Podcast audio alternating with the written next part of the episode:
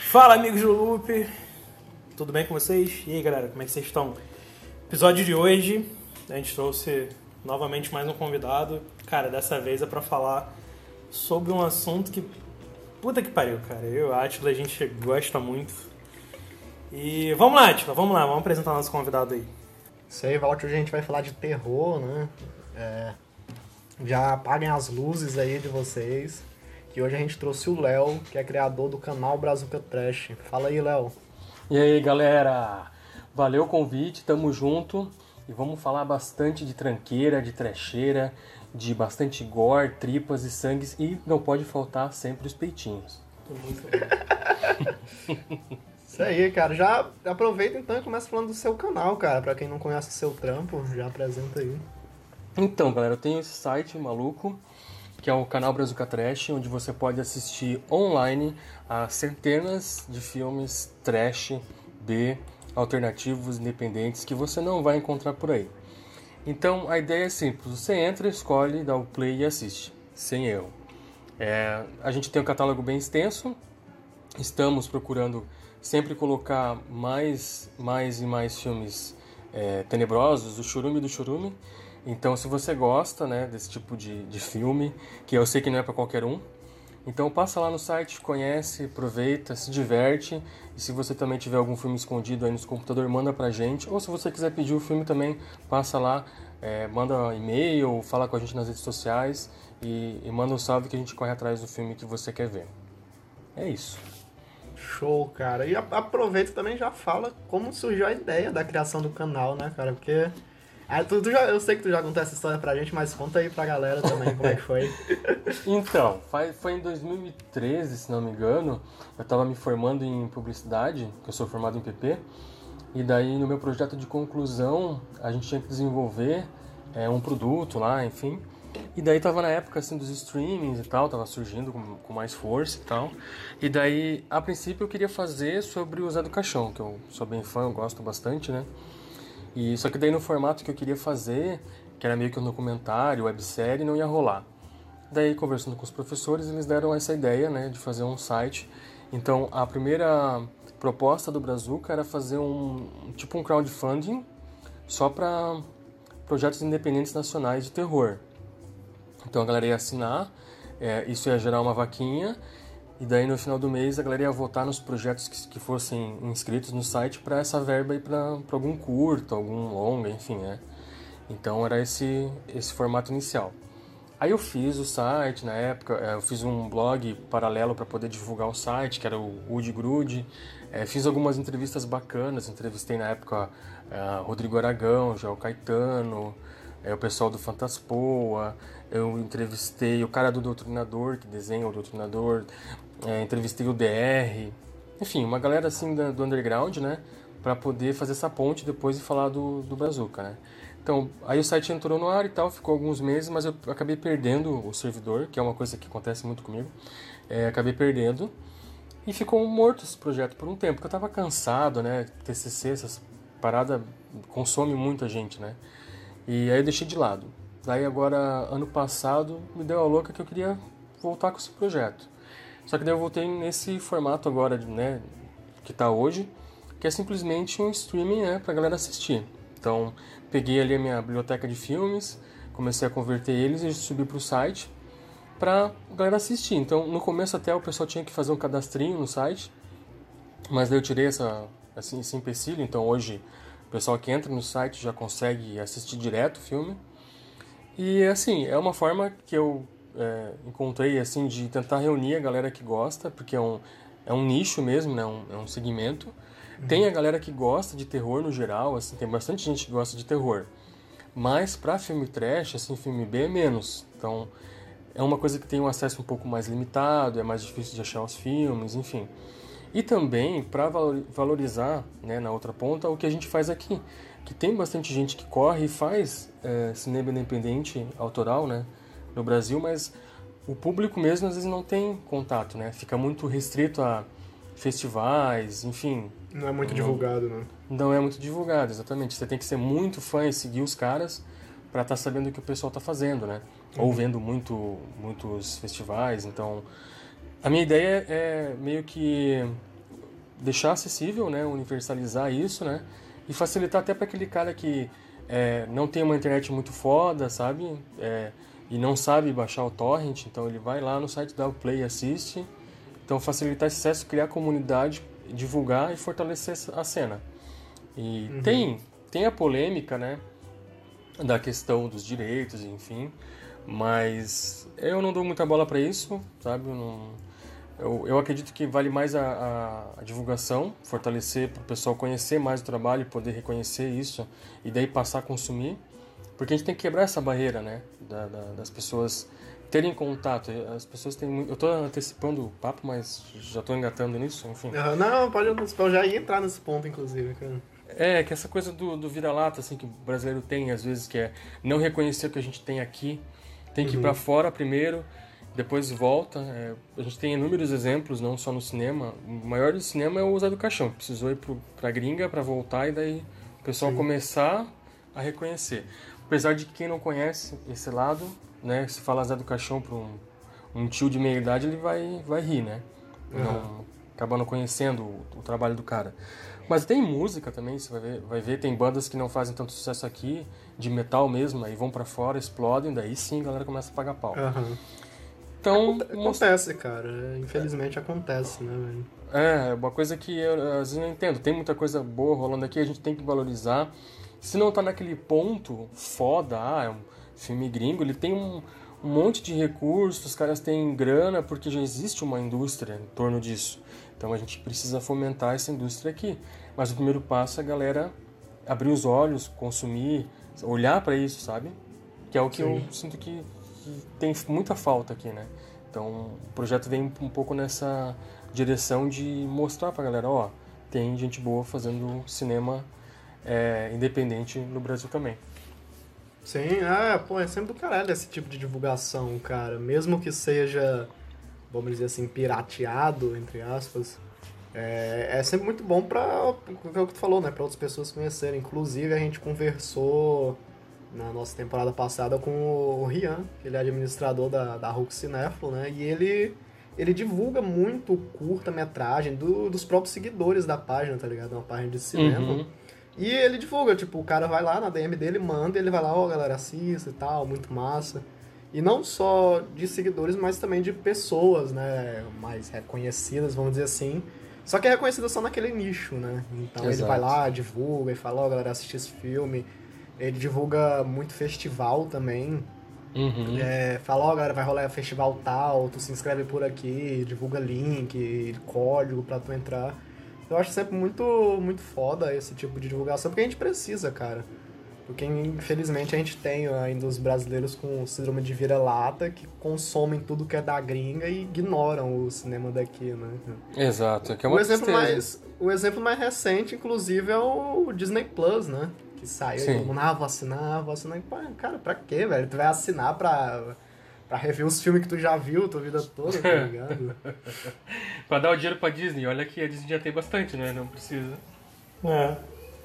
É, foda.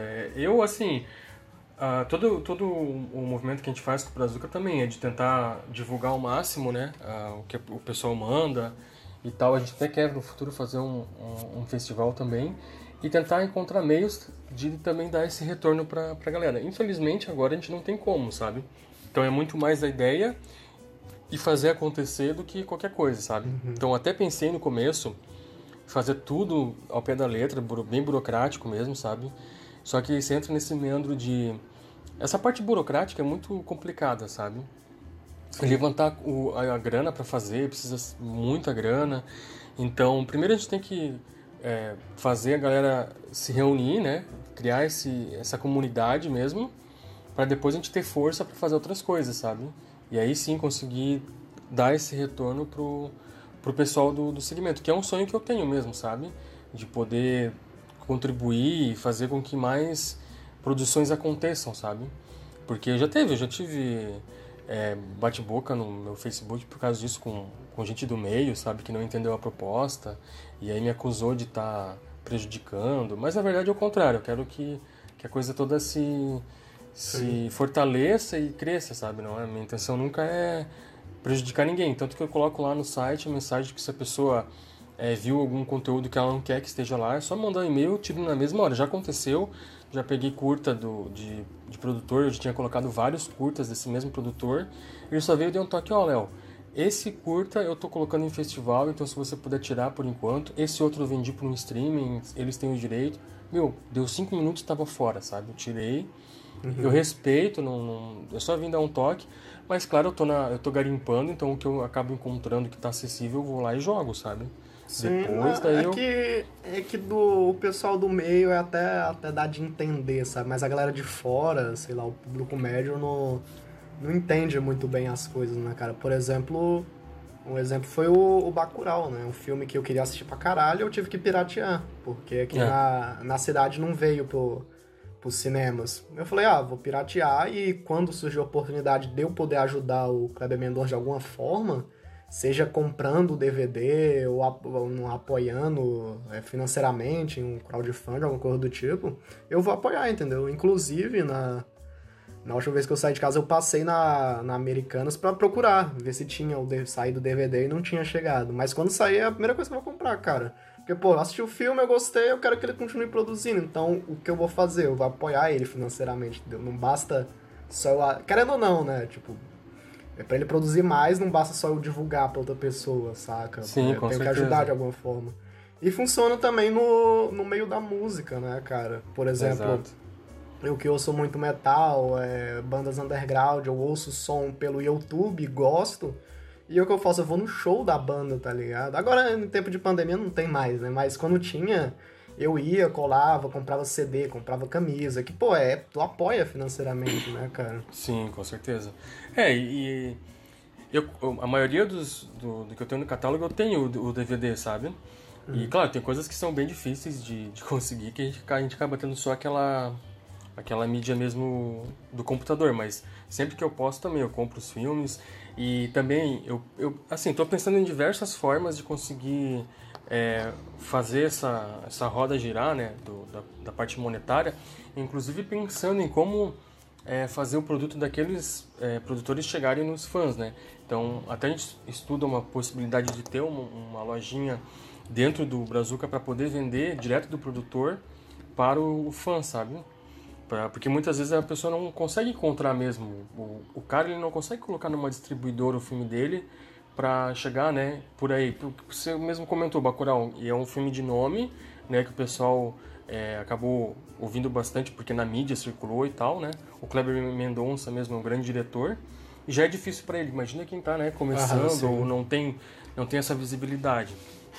Então é também ajudar nessa parte de conectar, né, o público com o pessoal que faz, né? Que também é um tem um gap aí, né? Tem um, um um caminho meio truncado aí entre quem produz e quem consome, né? Uhum. Eu, já, eu queria já entrar em outro assunto, mas antes eu só queria contar um acontecido que nesse dia que eu fui na Americanas, eu não fui passear, tá? Só pra deixar claro, eu tava precisando comprar um ventilador. E eu fui e eu fui na sessão de DVD, né? Eu procurei se tinha um Bacurau, se tinha alguma coisa interessante, que eu sempre vou. E eu encontrei, cara, o Saló, os 120 Nossa. dias de Sodoma. E eu falei, Gente. caralho, eu não acredito que esse filme tá aqui. Tava lá, se não me engano, tava R$7,99. Caralho. Aí eu falei, caralho, eu vou comprar, vou comprar. Peguei o disco e abri. Não tinha, cara, o CD. Hum, porra, aí é foda. Alguém tinha roubado, mano, o CD, cara. Eu fiquei, puta, não caralho. acredito, velho. Botei a mão na cabeça e falei, mano. Só pra merda. deixar o gostinho mesmo, né? É, cara, eu, eu fiquei desesperado, velho, procurando, meu Deus, eu procurei é, no resto da, da lojinha lá, que é um corredorzinho só. Procurei, é, não achei mais nada e fiquei muito puto, cara, com esse maluco. Saló é um filme bem perturbador. É, então, e eu, porra, e eu, falei, ah, mano, não, não vale a pena só pegar a caixa, tá ligado? Aí acabei deixando. E eu deixei, inclusive, na sessão infantil. Não me responsabilizo por nada, mas eu deixei lá. que terrorista. É, pelo menos foi só a Cara, capa, né? Então tá tranquilo. o Saló foi um filme que me contaram quando eu era bem pequeno, assim, acho que devia ter uns 8 anos, sei lá. Meu primo me contou, assim, só a sinopse do filme. E só a sinopse, na verdade não a sinopse, ele contou mais ou menos como é que era o filme. E aquilo me assombrou por muitos anos, até eu assistir o filme, aquilo me assombrou, porque na, na tua cabeça, alguém contar, se você conta Sim. esse filme para alguém, dando alguns detalhes, mas não todos, né, mas só de você falar da mecânica, como é que funciona, meu, eu fiquei muito assim, muitos anos pensando naquilo e achava que era real, porque ele contou para mim como se fosse um, um found footage, sabe? Então aquilo me perturbou mais ainda. Depois, né, maior, eu fui assistir, entender e tal, mas... Mas assim, filmes italianos são os melhores, eu adoro. Eu adoro porque eles são muito crus e viscerais, violentos e perturbadores. Uhum. Oh, você queria falar alguma coisa, Walt, dessa questão aqui da, da pirataria? E da divulgação, Porra. então? Porra, muita coisa, né? Não, mas é complicado, cara. É, esse ponto é foda porque, assim, pelo menos o que eu vejo, né? A gente não tem apoio dentro do nosso próprio mercado, né? Então é foda. Tu falou de Bacurau, e aqui também onde eu moro, ele não foi para cartaz. É, ele só foi sair no cinema meses depois, porque ele foi lá para fora, né? Aí ele participou daquele festival, aí ele ficou bem falado pra caralho, né? Quando voltou pra uhum. cá, liberaram uma sala e tal, tipo, tinha horário para ver, mas antes disso, nada, entendeu? Então, mano, é foda, é, é o que o Léo tá falando desde o início. É complicado, cara, porque sem o, o, apoio da, da mídia, né? não, não sei quem que, que fica responsável por isso, da, deve ser um cine, né? Sei lá, foda-se. É, é, complicado, cara, porque a gente acaba não conseguindo ver vários trabalhos, entendeu? Então muita coisa eu tenho que piratear piratear. E, obviamente, eu não vejo nenhum problema nisso, né? Mas, assim, é, tem muita obra que, porra, eu gostaria muito de, de, de, ajudar contribuindo, né? Porque, porra, não adianta a gente só divulgar, né? É bom a gente contribuir financeiramente para ajudar o, o projeto a, a, se manter vivo, né? Então, é, em muitos casos isso não é possível aqui dentro, cara, porque a gente acaba tendo que, que recorrer a, a torrent, porra, a filme online, site online para poder ver o, o, o produto, sendo que, porra, seria muito mais interessante poder ter o DVD em casa, entendeu? Com Mas... certeza. É Não, e a parte da, da, é, do mercado também tem o agravante da gente ver, por exemplo, no cinema, né, que tem uma grande porcentagem que é dominada pelas né, grandes distribuidoras gringas, né, que você vai, você vai num, numa época assim que tem muitos filmes estreando, sei lá, 80% do, do cinema é dos gringos. E daí tem várias sessões repetidas do mesmo filme gringo lá. E ainda mais se é franquia, né? E tem meio uma porrada. Aí as que sobra é nacional, mas aí você vai encontrar aqueles nacionais que são da. Que é sempre da, dos gigantes que já tem a grana e dominam. Daí vão lá e botam uma comédia, né? Que daí é aquela coisa que os caras ficam reclamando. Porra, mas é filme brasileiro, é só comédia, não sei o quê. Ah, sim. Né? Não, então, mas é que de certa forma essa galera não tá errada, né, cara? Porque o, o que é mais divulgado são filmes assim, né, é, velho? É verdade. Porque é o que o público brasileiro consome pro grande público. É, sempre Nós foi, não, né? entendeu? Sempre... sempre foi, sim. Desde a época da pornô chanchada e tal. É. é um negócio de história mesmo. E aí vem o Trapalhões e consolida, né? Com várias, batendo recorde em várias bilheterias, sim. muito dinheiro, dinheiro, né? Então acaba sempre né, girando nessa órbita, né? E daí a gente não tem aquele... Ainda, ainda mais, muito menos hoje, né? Que é o apoio é, da própria Ancine, ou dos dos dispositivos né, públicos de uhum. injetar uma grana e daí né, poder fazer um, um, mercado também se coçar e ter né, mais diversidade, enfim. E ter cinemas alternativos, que tem bem poucos, né? Sempre é, é no, no, grande, no, nos blockbusters e tal. Quando você vai para alguma capital, ainda tem aqueles cinemas que passam algum filme fora do circuito, que é o que eu mais gosto de fazer quando eu viajo, é procurar aqueles cinemas diferentes das cidades, né? Pra ver se encontra uhum. coisas diferentes passando. Mas a gente fica preso nesse ciclo, infelizmente, né? Então, hoje com o streaming, tá quebrando um pouco isso, né? Infelizmente, a gente perde um pouco dessa... Porque o tesão mesmo é você ir no cinema assistindo o filme na tela grande, na né? tela, uhum, sim. Hum, assim, pra quem gosta mesmo, é uma emoção única, né? Sei lá, todo aquele. Você se arruma para sair de casa, sai com os amigos, né? Tem que esperar na fila e entra, aí tem aquele tempinho antes do filme começar, fica batendo papo, é muito gostoso, né? Mas, Sim. numa alternativa, a gente dá um jeito, né? E o streaming tá vindo aí para mudar um pouco isso. Então, a gente acaba tendo algumas opções E o Brazuca ele vem também para tentar ser uma opção para a galera poder se divertir e não perder é, a chance de, de ver esse conteúdo, né? Que tem muita gente que não tem grana para ir no cinema, não tem grana para. Eu já, já ia falar isso. É, não tem dinheiro para assinar o streaming, então a gente vem nessa contramão aí de deixar a coisa é... fluir. Sim, e isso é sempre do caralho, cara, essa questão do cinema alternativo. De ingresso é baratíssimo, cara. É questão de 5, 10 reais, entendeu? Sim. Que é pra abrir pra, pro público, porque o cinema é isso, né, cara? O cinema é cultura, tá ligado? Exato. É uma das coisas mais importantes da nossa sociedade. O nosso governo atual, ele caga e anda, tá ligado? É. Tanto que a maioria da, da verba da Ancine foi cortada, tá ligado? É muito triste então, isso, né, cara? É, é foda, cara. A galera não se importa com cultura e fica aí a galera falando que que a Terra é plana e que vacina não funciona, né? Ah, pior que é, foda. E tem as consequências, né? Essas são as consequências. Sim, então. E a questão do cinema alternativo, eu fui em um cinema alternativo sem querer, cara, quando eu fui assistir o Coringa. Olha só. Eu tava, eu tava em São Paulo, eu tinha acabado de voltar do, do Rock in Rio, inclusive topei com o Walter lá. E a gente tava em São Paulo e a gente falou, cara, acho que a gente vai no... Eu tava com meu pai, a, a namorada dele na época. E a gente falou, cara, vamos no Iron Maiden hoje, porque ia ter, né? A gente viu o Iron Maiden no Rock in Rio e queria ir de novo no, em São Paulo. Só que a gente não achou ingresso, e a gente não queria ir, ir arriscar, pegava um cambista, enfim. Aí falou, não, então vamos ver o Coringa, que tinha acabado de lançar. E a gente achou esse cinema, um cinema do. Se eu não me engano, é do Itaú. Ah, acho que eu sei qual é. E a gente, e a gente foi assistir lá na, lá na Augusta, em São Paulo. E a gente foi assistir, cara, e, e, é bizarro, porque o cinema lá, ele não tem escada, tá ligado? É um cinema reto. É. Tipo, tu entra e só senta na cadeira, então se tiver uma pessoa muito grande na tua Ah, frente, não é arena, Você tá então. fudido. Ah, pode crer. Não, não, não é arena, é um, é um lugar Uhum. normal com um monte de cadeira e uma tela grandona. tá e foi do caralho, porque todas as propagandas eram... As propagandas não, os trailers eram de filmes alternativos. E eu falava, olhava, cara, que porra é essa? Tinha uns trailers em preto e branco, Uhum. tinha... É que na época, na época eu lembrava, agora eu não lembro mais. Mas o único que eu lembro era de um... Um jogador de futebol que ele jogava mal e ele, pedia, e ele ia pedir ajuda pra um professor de, de filosofia. Olha só, cara. Cara, era só coisa nesse nível, tá ligado? Aham. De, de alternativo. E, pô, eu achei do caralho. Ah, porque, muito pô, o foda. ingresso foi, foi 10 reais pra assistir o Coringa Uhum. dois dias depois do lançamento, entendeu? Uhum. Porra, é muito em conta, tá ligado? É muito legal, assim, uma coisa que eu gosto de fazer, às vezes é em festival, tipo o, Po- o, o Fantaspoa lá em Porto Alegre, não sei se vocês conhecem, que é um, um festival de cinema fantástico, que o pessoal já tá fazendo, acho que uns... Putz, eu vou chutar que posso estar bem errado. Vai, de 8 a 12 anos que rola, agora eu não lembro exatamente, mas é um, já tem um tempo, né?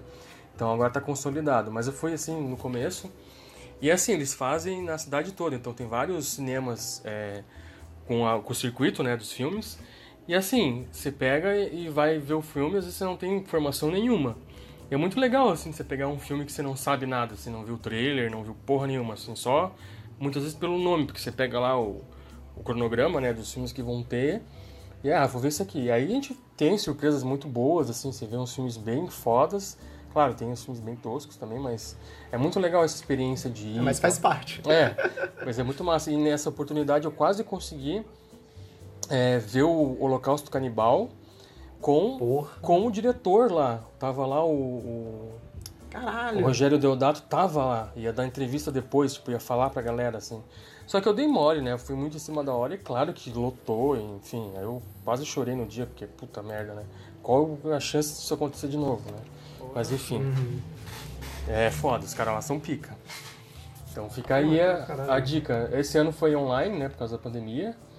E até a gente ia assistir os filmes e ia fazer os, os reviews no, no Brazuca, mas é, acabou não rolando.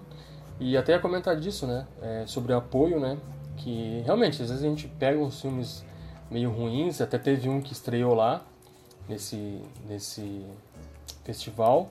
E eu tava, tava, tava falando com a galera do site, que tem o pessoal que colabora e ajuda, né? A gente tem um grupinho que conversa.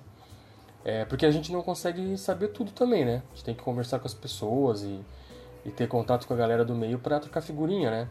Porque sempre tem alguém que vai lá, desenterra algum filme, ou tem alguma informação que a gente não tem, conhece alguma coisa que a gente não tá sabendo, enfim.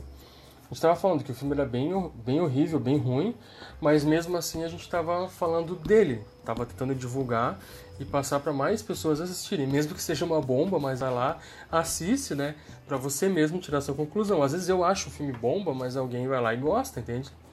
Então, mas tu, mas aí é que tu tem que entrar na cabeça do diretor, né, cara? Porque tem diretor que faz o filme exclusivamente para pessoa que assiste sentir repulsa ou nojo.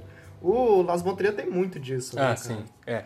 Tem ou, um monte de outros diretores, mas enfim, tem que entrar na mente do diretor também, né, cara? Sim, sim. É, eu gosto de filme que, que te, assim, pra mim, né, o, a, o meu conceito de filme é aquele que te causa alguma sensação, né? Alguma, não só emoção, mas ele tem que te causar alguma... Ah, assim, de todo sentido, né? Se é, tu, uma reação. Se tu chora, se tu sente amor, tesão, qualquer coisa, né? Exato. é. Então aquele filme que passa batido que não, não me diz nada, que, não, que eu não embarco naquilo ali, não, Uhum. não, não me diz nada. Então eu acabo apagando do, do cérebro, né? E quando eu tenho algum env- um envolvimento, então tem muitos filmes perturbadores que realmente te marcam porque eles te causam aquela repulsa, né? Mas se te causou a repulsa, te convenceu de que o negócio co- aconteceu, né? É, conseguiu tocar a tua empatia, né? De alguma forma você tá, tá investido naquilo ali, né? Mas tem filmes que realmente falham miseravelmente todos os quesitos, né? E esse era um, dos- um dos que tinham falhado, mas na nossa opinião, nem por isso eu ia lá queimar o- os caras, principalmente porque era daqui, então não queria causar esse mal-estar, sabe? De, pô, a gente fala tanto em apoiar e daí vem um filme que não tem todos os méritos, mas tem o mérito que foi feito aqui, então ele já superou um monte de adversidade, né? Um monte de coisa de, que impedia ele de ser feito e foi feito. Então a gente acaba é, dando essa, essa moral, né? E aí fala para as pessoas assistir pra reforçar. Depois que você assistir, aí você dá a tua opinião como fã, enfim. Mas a gente que tá trabalhando com isso, procurando fomentar, é responsabilidade nossa. Então, por esse lado, a gente não pode queimar a galera, né? E e ia ser contraproducente no fim, né? É. E a outra questão que eu ia querer entrar lá um pouco atrás é a questão do, do orçamento, né, cara? Porque aqui no Brasil é, é, a gente já não tem apoio de, de governo, já não tem apoio de, de empresa privada e tem que ser tudo por nós, né? Sim. Por exemplo, pra fazer um filme. Então, pra fazer um filme trash, querendo ou não, é mais fácil, né, velho? Assim, Sim, por causa. porque ela lembra, mas tem que levar em conta aquele ditado, né, de que um filme barato, ele tem que ser criativo pra ser bom, né? Isso, exatamente. Porque tu tem que usar os recursos que tu tem ao seu redor, né? Exato. E eu, eu vejo muito a- o cinema trash indo nessa direção, porque geralmente esses filmes B, filmes mais underground, são filmes com baixo orçamento, até porque ninguém vai querer produzir, tá? Algumas tosqueiras, né? Exato. É, o, o que eu sinto, assim, né? O trash, ele tem essa aura, realmente, como você falou, de pegar um micro orçamento ali. Às vezes não tem nem dinheiro envolvido, às vezes só a câmera mesmo e os amigos se reúnem pra fazer a tosqueira.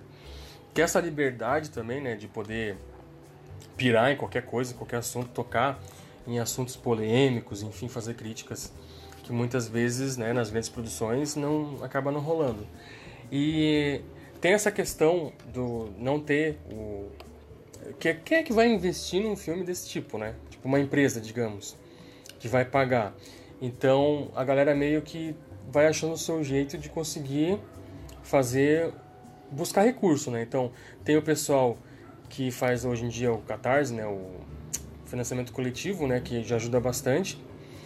E tem o, esse nicho que às vezes ele se alimenta, né? Os caras conseguem às vezes vender DVD. Antigamente até, quando tava no, na época do VHS, era um pouco mais fácil, né? Então tinha até uma, uma certa demanda, né? Dos filmes feitos em super vídeo aqui, que daí os gringos compravam bastante, então quem produzia conseguia fazer um, algum dinheiro, né? E, mas que você tinha comentado do. Eu acabei me perdendo, desculpa, gente. O, o- o álcool tá batendo, peraí. que você tinha falado. Você tinha falado da grana, né? Do. Do. Da liberdade que os, que os caras têm. Ah, enfim. Da questão criativa, né? Que é com pouco recurso conseguir ser, ser inventivo, né? Que realmente você não tem recurso, mas você acaba superando aquilo com a criatividade, né? E em si só a estética, né, do filme trash muitas vezes ela vai para esse lado que é da, do humor, né, puro e simples, da diversão, né? Apesar de que tem muitos filmes que são trash, sanguinolentos e tal, que você vai ver tem mensagens, críticas sociais, críticas políticas, né?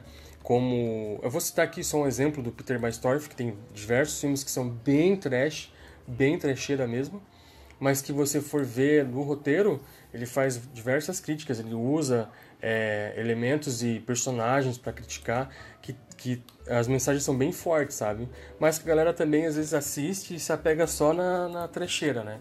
Mas tem sempre algum, algum ingrediente que, que é contra a cultura, sabe? Que tá falando alguma mensagem, é, assim, não digo revolucionária, né? Mas de rebeldia, que também é uma coisa que eu acho que é, que é bastante presente, né? Nessa, nessa área mais underground, né? Do pessoal que acaba indo para para esse meio, não, geralmente o pessoal não é coxa, né? Não é muito reacionário e porque também tá meio ligado à galera do metal ali e tal. Uhum. Então acaba tendo essa mensagem é, de quebra de paradigmas, né? Sim, é, é bom de falar dessa parte, porque, cara, tem uma coisa que.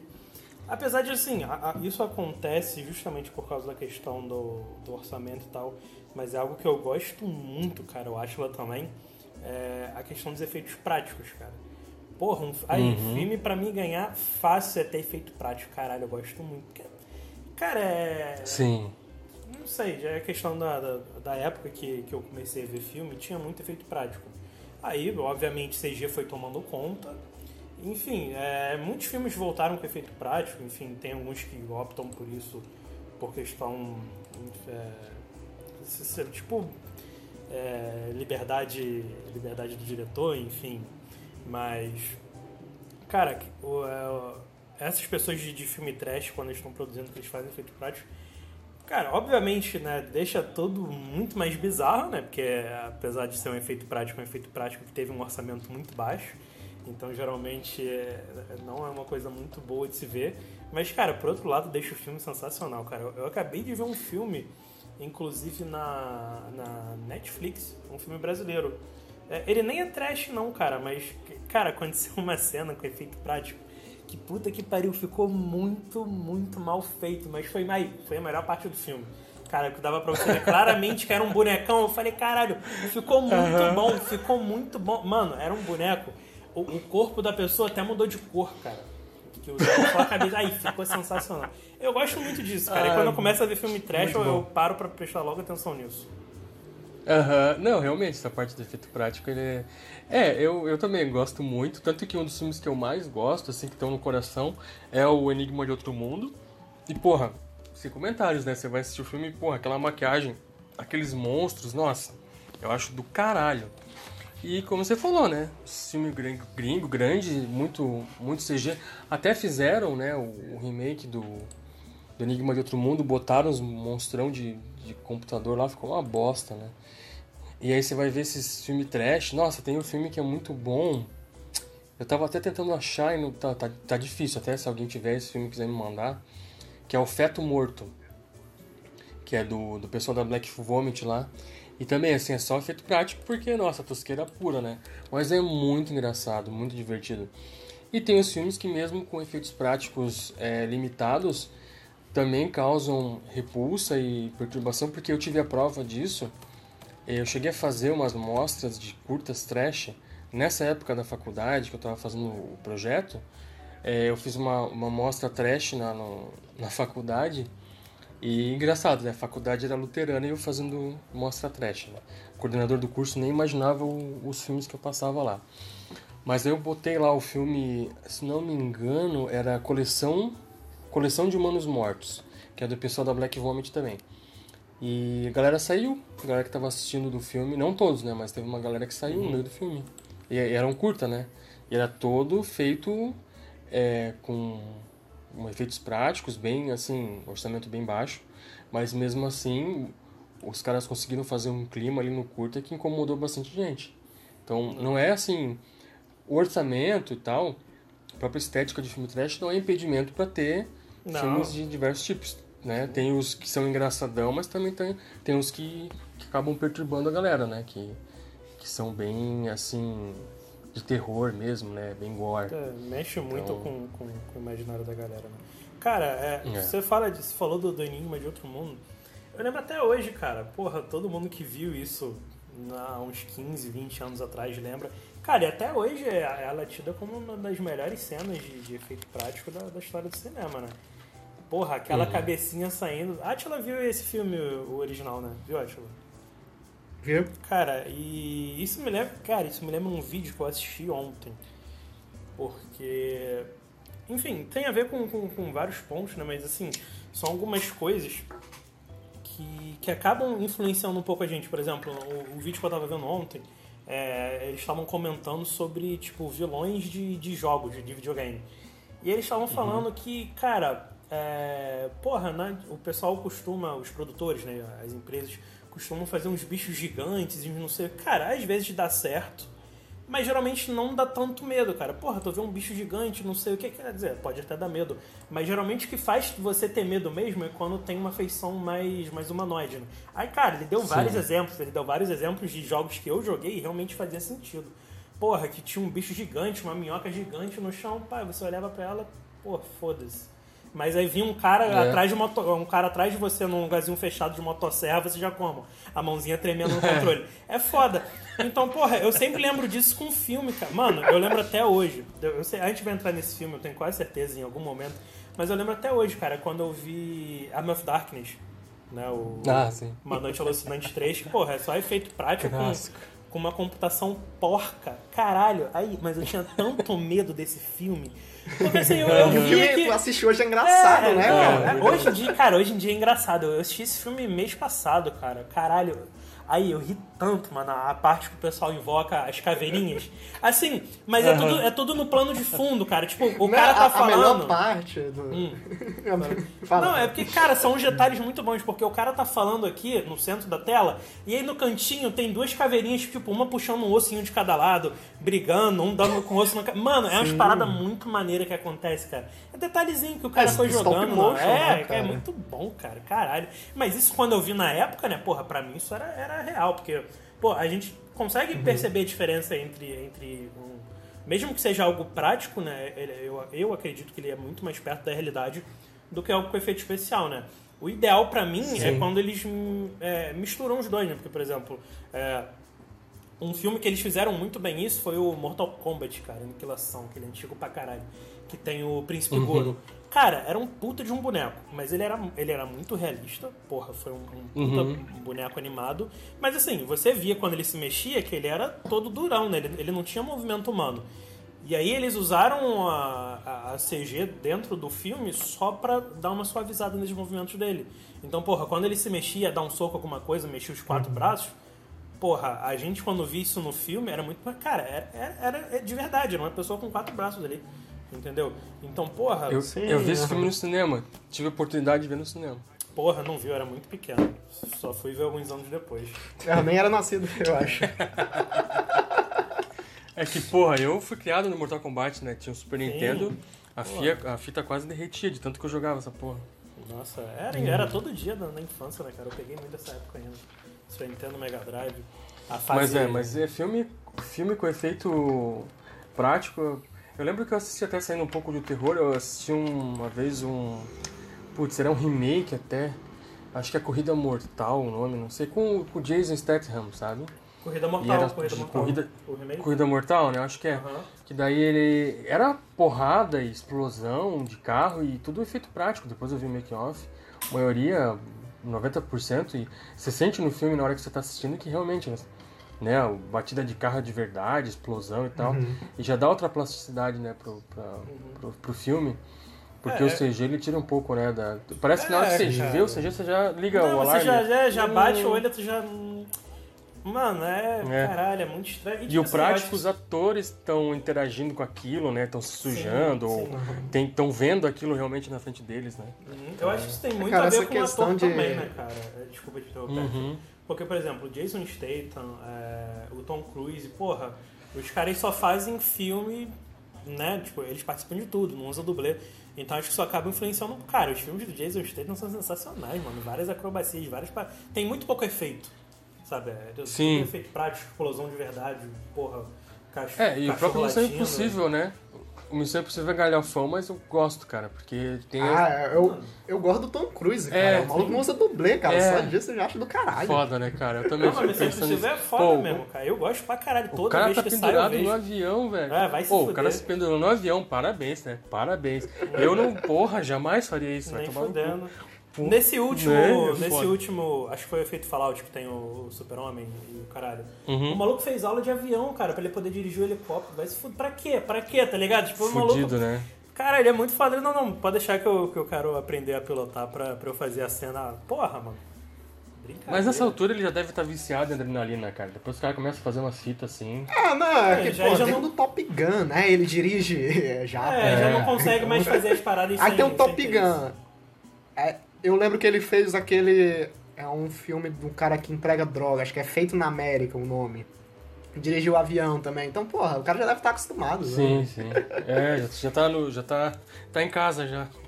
É, o Tom Cruise é foda. Mas eu, eu queria fazer um, um adendo do, da minha cena preferida do, do Evil Dead 3. Que é quando ele vai ler o feitiço, ele esquece a Putz, última eu ia palavra. falar, cara, essa é a minha cena também. Catu! Eu adoro, ele fica assim. Parada! Porra, vai se fuder. É Mano, esse filme é bom, genial, cara. mano. Sondheim nesse filme foi genial, É cara. demais. É muito bom. Aí o livro chupa a cara dele, não é essa hora que o livro dá aquela chupada Uhum. e ele vê a cara esticada, assim. É muito bom, cara. Pô, eu vou ver esse filme hoje, cara. Mano, Pô, eu tenho ele aqui. É, o filme é aquele filme que é ruim e é bom, né? Cara? ele é muito bom. É o, o que eu menos gosto da, da trilogia, mas é o que eu mais gosto ao mesmo tempo, tá ligado? Que é o mais engraçado. É o mais divertido, né? Não, ele tem essa. É galhofa, Ele tem né, essa coisa de, de ser uma história assim, não muito convencional, porque, pô, é, o cara volta no tempo. viaja no tempo, né? É, então, tem uma coisa de medieval, e aí ele faz o. tem a motosserra na mão, é muito. É assim, porra, quando que ia ter um filme desse tipo, É, né? nonsense. né? É, é É, demais, é meu, muito foda-se, legal. mano. Ele, porra, mexe no. Caralho, esse filme é. Cara, eu não vejo. Esse filme não tem erro, não, cara. Esse filme é, é, é- é blindado de, de defeito, cara. Que porra. É. Tudo nele é muito bom, mano. Caralho, ele, ele tem a, a porrada de coisa na mala do carro que ele pegava na Uhum. mala. Porra, o carro vira um tratorzão. Caralho, mano. É, é muito sem sentido, mas é muito bom, cara. Caralho. E o final, né? Tem dois finais, né? Tem o final Sim, que ele. Que ele volta no tempo dele e tal, aí ele tá na mercearia, daí aparece o- a bruxa lá, ele mata. E tem aquele outro que ele. Aí ele toma o- a poção, acho É, que é pra a poção, mim, né? sim, pra Ele- mim esse aí é o original. A primeira vez que eu vi foi com esse final. Ah, é, então. É, a primeira vez que eu vi foi o. o- na mercearia É, que também, foi que foi- passou foi na Globo. mercearia. É. E aí, tipo, o que ele dorme mais que eu acho engraçadão, assim, que ele fica. Não! No final. É muito bom, cara. Evil Dead é do caralho. Muito foda, muito foda. Mas o, a outra coisa que eu queria falar também é do, dos efeitos práticos aí, né, cara? Da questão de usar minia, minia, não miniatura, né? Mas a questão do Goro, que ele falou que é um boneco, né? Uhum. Quem us- usava muito isso era o, o Kubrick, né, cara? Lá no Sim. 2001 é tudo em miniatura, né? E tu não velho? diz, Porra, né? As naves. E tu, não, di- e tu não diz que é, né? Tu olha assim, tu. Sim, Pô, é, tu olha e fala, "Pô, isso aí foi no espaço. Tanto que tem teorias da conspiração que dizem que ele gravou a Ilha do Homem à Lua, Isso, né, isso, cara? exatamente. Eu gosto dessa Cara, é teoria. bizarro, eu acho da hora. Não, eu acho do caralho também. O, Kubrick, pra mim, se o Kubrick falasse pra mim que a Terra é plana, eu não acreditava. É, eu, eu sou, tenho esse nível de admiração. É, porque não tem, mas- um, não tem um filme bom do filho da puta, né? Dá licença, né? O cara é um. Esse é pra dizer que é gênio, né? O cara é fudido. Eu adoro também, eu acho muito foda. Então, e, e porra, e quem pegou esse monte de inspiração, o Walter vai me, me dar um tapa na cara que todo episódio Ah, eu falo dele, foi o Nolan, né, cara? Ah, Porra. sim, sim. O, o Interestelar, todas as naves, tudo, tem CG, né? Tem, mas, porra, as naves é tudo miniaturazinha, tu vai ver, né? O, o making off, porra, é do caralho. É. E o Nolan tem esse, esse histórico de usar efeitos práticos. Sim, no próprio Batman, Porque- no Cavaleiro das Trevas, né? Explodiram aquele Sim, caminhão, é. explodiram o hospital. Tanto que o hospital... Nossa, a cena do hospital é foda, porque não explodiu, né? Tem a cena que o Heath Ledger aperta, né? Isso aí. Ele olha pra trás e, caralho, o que aconteceu? E ainda bem que o cara é um puta de um ator Sim, e continuou no personagem, Uhum. né? Ficou perfeito. Porque, porra, isso. imagina os caras ter que ir em outro hospital, ia duplicar o orçamento Foda, né, do né? filme, praticamente. Sim. E, porra, tem um monte de cena no, no Tenant recente aí, ele usou um avião pra, pra destruir. No Cavaleiro do, no outro, Cavaleiro das Trevas, o Ressurge, ele usou também aquela cena do Bane, um avião de verdade. Uhum. Então, cara, é muito foda essa. É que eu não sei a palavra certa. É... Eu queria usar a palavra resistência, mas não é bem isso. Mas é porque desde quando surgiu, eu acho que o maior impulso foi os filmes de super-herói, né? Sim. Porra, ficou muito fácil de fazer. É, né? fundo Porque, pô, verde, é só, é só CG, né? Inclusive, eu até compartilhei um meme recentemente, que é só um fundo verde. Eu falei, é, realmente essa cena da Marvel é muito boa. melhor é só melhor o fundo cena verde, do né? filme. Pô, É só filme- o fundo verde. Cara, filme da Marvel é só isso, velho. Pode Tudo crer. bem se tu gosta ou não, mas é só isso. Não tem efeito prático aquela porra. E é muito ridículo você ver os caras no estúdio, né? Tipo, os marmanjos. Né? Tu vê o making off do Sente Vergonha É alheia. muito horrível. É imaginação pura, né? Os caras não estão, Uhum. às vezes, interagindo com porra nenhuma. Eu acho legal quando. Isso é um mérito. É, pois- Isso é um mérito. Com certeza. Mas eu acho legal O cara quando... não tem nenhuma referência, Não, né? e consegue, e- consegue entregar. Sim. Mas o legal é quando tem o efeito prático e daí você usa o efeito especial pra maquiar alguma coisinha que ficou fora, né? Tipo, ah, tem um detalhezinho ali que não dá pra fazer realmente, né? Que vai botar alguém em risco, ou um cabo, alguma coisa assim, você vai lá e só apaga aquilo ali e o Sim. resto é o que aconteceu de verdade. Isso eu acho do caralho. Inclusive tem uma sketch muito boa do Porta dos Fundos que é isso, né, cara? O, é o Gregório Uhum. numa, tela, na tela verde e o Porchat de fundo narrando. Aí Uhum. tem um Alien, acordou o Alien, não sei o que, o dragão. Cara, muito bom. E no final ele esqueceu o chapéu, né? Uma coisa assim. É, Pô, tem que gravar de novo. Muito bom, muito bom. Ó, mas pra, pra quem gosta, ó, eu vou dar uma dica. Pra quem gosta de efeito prático, assista é, Brain Dead ou Dead Alive, né? Que é o Fome Animal. Que é um, porra, um filmaço trash das antigas, que é do Peter Jackson. Se não me engano, é o segundo filme dele. Que tem, meu, é puro efeito prático, gore, tosqueira, delícia de assistir. Assista co- Nossa, comendo um muito bom, miojo que é da hora.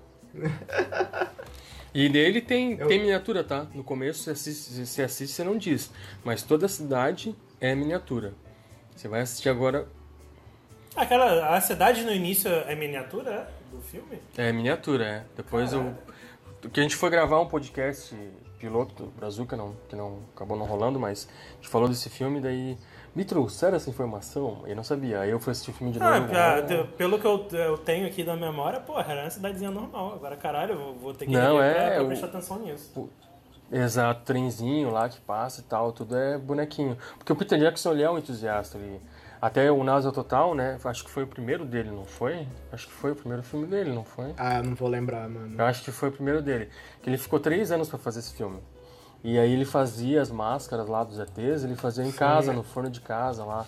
É, aí já entra de novo a questão do orçamento. Do orçamento, cara. O- exatamente. é. O próprio o, o David Lynch, né? O primeiro filme dele, o Er- Eraserhead, foi 5, 6 anos, né? Pra ele Uhum. lançar, né? E, porra, ia pedindo dinheiro emprestado, e amigo ajudando o projeto. Exato. Mas tá aí, É, né, vocês cara? querem falar de, de, certo, que é um de efeito de um diretor prático e, e orçamento, cara, eu lembro logo do Steven Spielberg, né, cara, com Jurassic Park. Ah, sim. Mano, o Também, cara teve sim, milhões e milhões de disponíveis. Porra, o maluco fez um dinossauro de verdade. Aquele dinossauro não lá, tem, né, nem- cara? ninguém, Todo- ninguém fala pra mim que aquele É. dinossauro ali não é de verdade, bicho. É de verdade e acabou. Porra, Porque, porra, é cara. muito Não, bem é um feito. filme É. É, toda vez que passa eu assisto essa merda. Não- Eu assisti, dá, né, tipo, tava passando na TV a cabo esses dias sem parar. E toda hora dessa porra, mas eu parava no filme e ficava. A minha mulher falou, "Tá- tá assistindo essa merda de novo. Eu falei, mas é bom, eu não consigo não assistir, é muito foda. Tá louco. Esse é um clássico dos clássicos, né, cara? Ah, o Spielberg é foda, cara. Puta merda. Pago pau demais. É E depois. um dos pais da, da ficção científica. né? É, e depois você vai vendo os filmes que daí vem, vão entrando os, os computadores ficando palha. Tipo, esse novo aí eu não pirei tanto, assim, porque é muito computador, sei lá. Não, O jogador, jogador número 1? Um? não, não, o do Não, tipo do, do, do, do do- Jurassic, né? Ah, o Jurassic Não, Park. e- É, o, último, saiu- o último foi o que eles estão clonando. Cara, o primeiro filme, quando Eu acho que eu nem voltou. vi, cara. Cara, o primeiro filme, quando voltou, teve umas partes que eu achei foda. Aquele. O tubarazão lá, o jacarezão. Quando, Uhum. ele, quando ele Sim, pega. na hora que ele morde lá, É, né? quando ele dá aquela mordidinha foda. É, o finalzinho, Uhum. quando o Tiranossauro, que é o Tiranossauro do original, é, depois Sim. que acontece o filme todo, que ele dá aquele gritinho, é, no final. Porra, aquilo ali eu falei, meu Deus, ficou muito bom. Aí o segundo filme eles cagaram muito, cara. O, o- o dinossauro fica preso numa. Numa cela e o pessoal fica clonando o dinossaurozinho. É isso, é só isso o filme. Sim, é. Nada acontece. Tanto que eu não Eu lembro. nem vi esse filme, cara. O filme, quando é muito ruim, eu esqueço, cara. Ah, é Daí- esquecível. É, É esquecível foda. demais o segundo. O primeiro ainda é legalzinho, mas por causa de uma cena ou outra. Agora, É. passou disso, é muito sem gracinha. Hum, e voltando na, na questão do orçamento ainda, eu queria fazer um comentário de filmes de terror que não são trash, mas que souberam lidar com a quantia de orçamento que tinham, né? Que é o primeiro foi a, a Bruxa de Blair, né? Puta, merda. no final dos anos 90. E depois o Atividade Paranormal, né? E- Sim. Só que eles, eles tinham muito pouco dinheiro, ideias criativas, né? E eles usaram aquele artifício de baseado em fatos reais, né? Que atrai Uhum. um puta de um público, né? Não, assim, é, o, o que eu comento do, do, do atividade paranormal é essa coisa de, de ser num lugar que a gente identifica muito fácil, né? Que é a nossa Pois é. casa, né? Então, meu, eu lembro que eu assisti o atividade, eu fiquei com medo, fiquei assim, puta que pariu. Fiquei boladão. Porra, e pra beber "Caralho, água de noite? Caralho, mano. Foda. Tudo eu só, aceso, é, eu tudo só lembrava do aceso, filme, cara. O foda é isso, quando tu. Quando, tipo, meio que tu se vê no filme, né? Que tu, é uma parada que é muito É, exatamente. Caralho, mano, foi É. aí, é uma semana com o cu na mão, bicho. Caralho, até tu esquecer. E não tem porra. monstro, não tem. Não, Não tem, não tem nada. é, tudo as coisas se mexendo, lustre balançando. E puta que pariu, mesmo assim não. Ah, é, o filme, o filme barato, né, cara? O filme pagou o quê? Ah, Os atores e ah, o aluguel da casa. Foi o 15 editor. mil, É. cara, eu lembro isso até hoje. Foi o filme que teve a. Como É, é que ele fala? bateu Propor- recorde, né, de É, a proporção né? de, de ganho De lucro, dele né? foi, foi o mais Exato. alto da história até hoje. Acho que eles gastaram tipo, Até 15 então- mil pra. É. O A Bruxa de Blair é um doce também, né? Sim, o Bruxa acho que foi 100 mil dólares ou 200 mil no máximo, assim. E, porra, faturou pra caralho, justamente porque ele vendeu a ideia do. que era um documentário, né? Eu, eu tive a oportunidade e a experiência de assistir o Bruxa de Blair achando que era de verdade. Então, É, então, é o que eu Sim, ia na comentar, época, cara. cara, eu tô... na época que eu É assisti, porque o pessoal vocês dois de são de outra época, cara. Eu, Uhum. eu não peguei. A época que eu peguei foi do Atividade Paranormal. Eu achava que o Atividade Paranormal era de verdade, que eu tinha, sei lá, 8 anos na época que lançou, tá ligado? E é outra E experiência. eu, né? eu fui assistir e falei, porra, esse filme é de verdade. Falaram que é de verdade, é de verdade. Cara, né? mas é, é a crer. mesma coisa. Imagino que, que o Bruxa de Blair foi a mesma coisa. Sim, é a mesma coisa. Tu pode ver que os dois, eles fizeram. Bem assim, meio que eles criaram uma tendência, né, cara? O Bruxa de Blair foi o filme que começou com essa porra de, de footage. Aí, porra, a gente teve vários Sim. filmes depois com isso. Pô, o. o, Aham. o VHS. Hack, é, Hack, se eu não me engano. Aquele fita- fitas de Pulga aqui. Isso, Sim. é. Um monte. Fita de Poughkeeps tem, cara. Porra, esse filme é muito bom. Eu gosto pra caralho. É. É, mas assim, é, todos começaram a fazer isso depois do, da Bruxa de Blair. E, cara, igual ele Uhum. não tem, mano. Eu lembro até hoje. Puta que pariu. É, e a mesma coisa Não. aconteceu com, com Atividade, cara. Foi um filme que começou com esse gênero, entendeu? E aí, porra, a gente teve É, milhões Sim, de é, filmes. é que depois, depois eles perderam a É, linha, satura, cara. Depois satura. do- Atividade Paranormal já teve 15, né? Uma parada que eu sempre Não, é- era pra ser só um, cara. Ah. Era pra ser só um. Mas aí não Money, dá, né, é cara? money, não dá, nada- cara. é. Mano, tu imagina você com 15 mil reais tu fazer um filme que vai te, vai te dar milhões. Aí o cara, ó, agora tu vai ter um orçamento pica pra fazer outro filme. Tu não vai fazer? Vai fazer, mano. Tu vai tirar a ideia do cu pra fazer. Com o negócio é certeza. dinheiro. Sim. Aí Com não tem certeza. como. Mas é uma pena que a ideia vai pro ralo, né? Aí eles foram fazendo. É. Eles criaram, que quiseram criar um lore, né? Tipo, toda uma. um folclore ali do. Uhum. da Não, história da não- menina e tal. Não, da, daquela história de sempre daí tem uma câmera gravando, Uhum. daí depois, é, até nos anos 80, o pai da não sei quem tinha câmera e um monte de fita, aí começa a viajar, não, não, é. não, não rola, não rola. Depois começa a ter viagem, no Viagem, tempo e, mano, isso acontece É. muito. E, é porque a gente tá falando aqui no caso de filme de terror. Cara, te- Mas- teve viagem no tempo na Atividade Tem, tem, cara. Cara, teve tem, de tudo, velho. tem um. Nossa, ainda bem que eu não assisti, velho. Tem, cara, É. foi, um- foi o último filme que eu vi é, com os garotos mexicanos. É, e o final do Isso, filme. isso. O final do filme, eles vão parar na cozinha do. do casal do primeiro filme. Tanto que tem uma hora no Ai, primeiro filme. puta, cara. Tá, ah, essa, essa Deus, parte foi cara, foda. Não, horrorosa, essa parte foi velho. foda, Tatiana, essa parte foi foda. Tanto que quando você revê o filme, é, e tem uma hora que a mulher desce e começa a gritar, porque na verdade ela viu os garotos ali. Aí tipo, tá todo mundo. Ah, ah! Mas aí ficou não, foda. Isso, isso, aí, Isso ficou isso foda. aí é Isso interessante. foi foda. Isso aconteceu também. Eu não queria falar desse filme, não, porque, cara, eu detesto essa série. Mas isso acontece também no Annabelle. Tem uma parte que o, Nossa, o Annabelle 3 ele, ele é ligado no início do Annabelle 1, mas foda-se. É, é só por isso mesmo. Mas, cara, esse, é porque, porra, é muito ruim. Aí tem filme que não dá. É, cara, isso, isso aconteceu também com uma série que, porra, é a minha série preferida, inclusive ela terminou ontem, é, que foi Supernatural. Eles planejaram a série pra ir até a quinta temporada. Tanto que se você vê até a quinta temporada, cara, é perfeito. É perfeito. Tipo, acontece tudo, ele- eles vão evoluindo daqueles casos bobinhos de, de zumbi, bichinho, não sei o quê, começa a tomar, porra, um, um plano de sequência muito grande, né, de plano de fundo da história. Porra, Deus, diabo, não sei o que. Pô, um dos dois morre, fica preso, o outro tem uma vida normal. Cara, acabou ali, já teve até é, entrevista com o diretor. Só que, cara, fez muito sucesso. Aí a pessoa falou, não, vocês vão ter que continuar. E aí, porra, mais 10 anos, mais 10 temporadas e, cara, a qualidade foi caindo, assim, né? Sim, é indiscutível, normal, cara. né? Isso acaba. Qualquer série que muito. fica muito tempo, é, acaba caindo nisso. É, né? mas aí já é outro problema, cara. Lost também sofreu com isso. Ah, Lost tinha roteiro pra fala. duas temporadas, né, velho? Tinha um puta de um potencial, os caras foram inventando É. coisa, enigma, enigma, enigma, enigma. Chegou no final, não resolveu nada. né? Cara, é, eu É, acho que é pena. É melhor. foda. E, e tem muita série, acho que tem o Walking Dead, É, tá Walking Dead, Walking Dead já tá né, no cara? terceiro spin-off já de, de, de, de série. Cara, assim. Mas tem quem assiste, né, cara? Senão eles não faziam. né? Tem, Então- não, tem, Não, pô. sim, é. tem continua dando gente. dinheiro, É. o pessoal continua. Game of Thrones também, já já vai sair uma, uma série spin-off aí. Ah, é, aí depressão. É, mas Game of Thrones mesmo. Ó, cara, gente. Game of Thrones foi o contrário, né? Porque eles tiveram mais tempo pra programar o final e eles cagaram o final do mesmo jeito. Então, porra, o que, que aconteceu? Cara, o negócio do, do Game of Thrones é que eles queriam fazer o final do, dos fãs, vamos dizer assim. Uhum. Que era o final que. Vai, porra, vai tomar no cu. Não tem nem sentido esse final. Não, tá ligado? virou Vai fanfic. tomar no cu. Foi uma... É, virou fanfic, justamente. É, virou foda. fanfic. Fala galera, o episódio ainda não acabou, beleza? Só tô passando aqui na metade pra avisar pra vocês que o Léo, ele tá com um apoia-se pra manter o canal dele no ar, beleza? Então se você curte trash, filmes de terror e outras podreiras, o link vai estar aí na descrição pra você apoiar o projeto, beleza? Continua com a gente e ouve até o final do episódio, é nóis. Cara, e o- os primeiros filmes que tu assistiu, velho? Como é que, como é que foi o teu contato com o terror, na verdade? Acho que essa é a melhor pergunta. Como- qual filme que tu assistiu e tu sentiu medo e foi dormir com os pais quando era criança? Cara, então, meu, meu irmão gostava bastante de terror, né? Então, os primeiros filmes que eu queria assistir eram aqueles que eu não podia assistir, né? Sempre assim, né? Criança, quando não pode, é aí que ela quer fazer. Então, eu lembro dele assistir quando passava na tela quente, lá, o Jason. É, eu assistia uns trechos, mas eu assistia, assim, atrás da porta, sabe? Quase fugindo. Depois eu sonhava pra caralho com aquela porra. Aí depois eu lembro do Fred, que também eu tinha medo. O Fred aparecia e me cagava todo, né?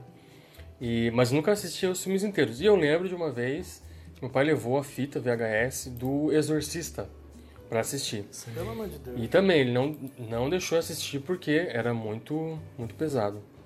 Então eu fiquei sempre com aquela memória de querer ver esses filmes. E sim, quando teve a primeira oportunidade de assistir esses filmes, foram, foram os que eu assisti e me marcaram bastante, né? E aí veio a saudosa época do Cine Trash, com o Zé do Caixão apresentando na Band. E aí aqueles filmes trash passando em plena tarde, né? Então não tinha como não assistir. Daí eu fui tendo contato com esses filmes, só que eram filmes que eu também tinha bastante medo, então alguns eu não via inteiro.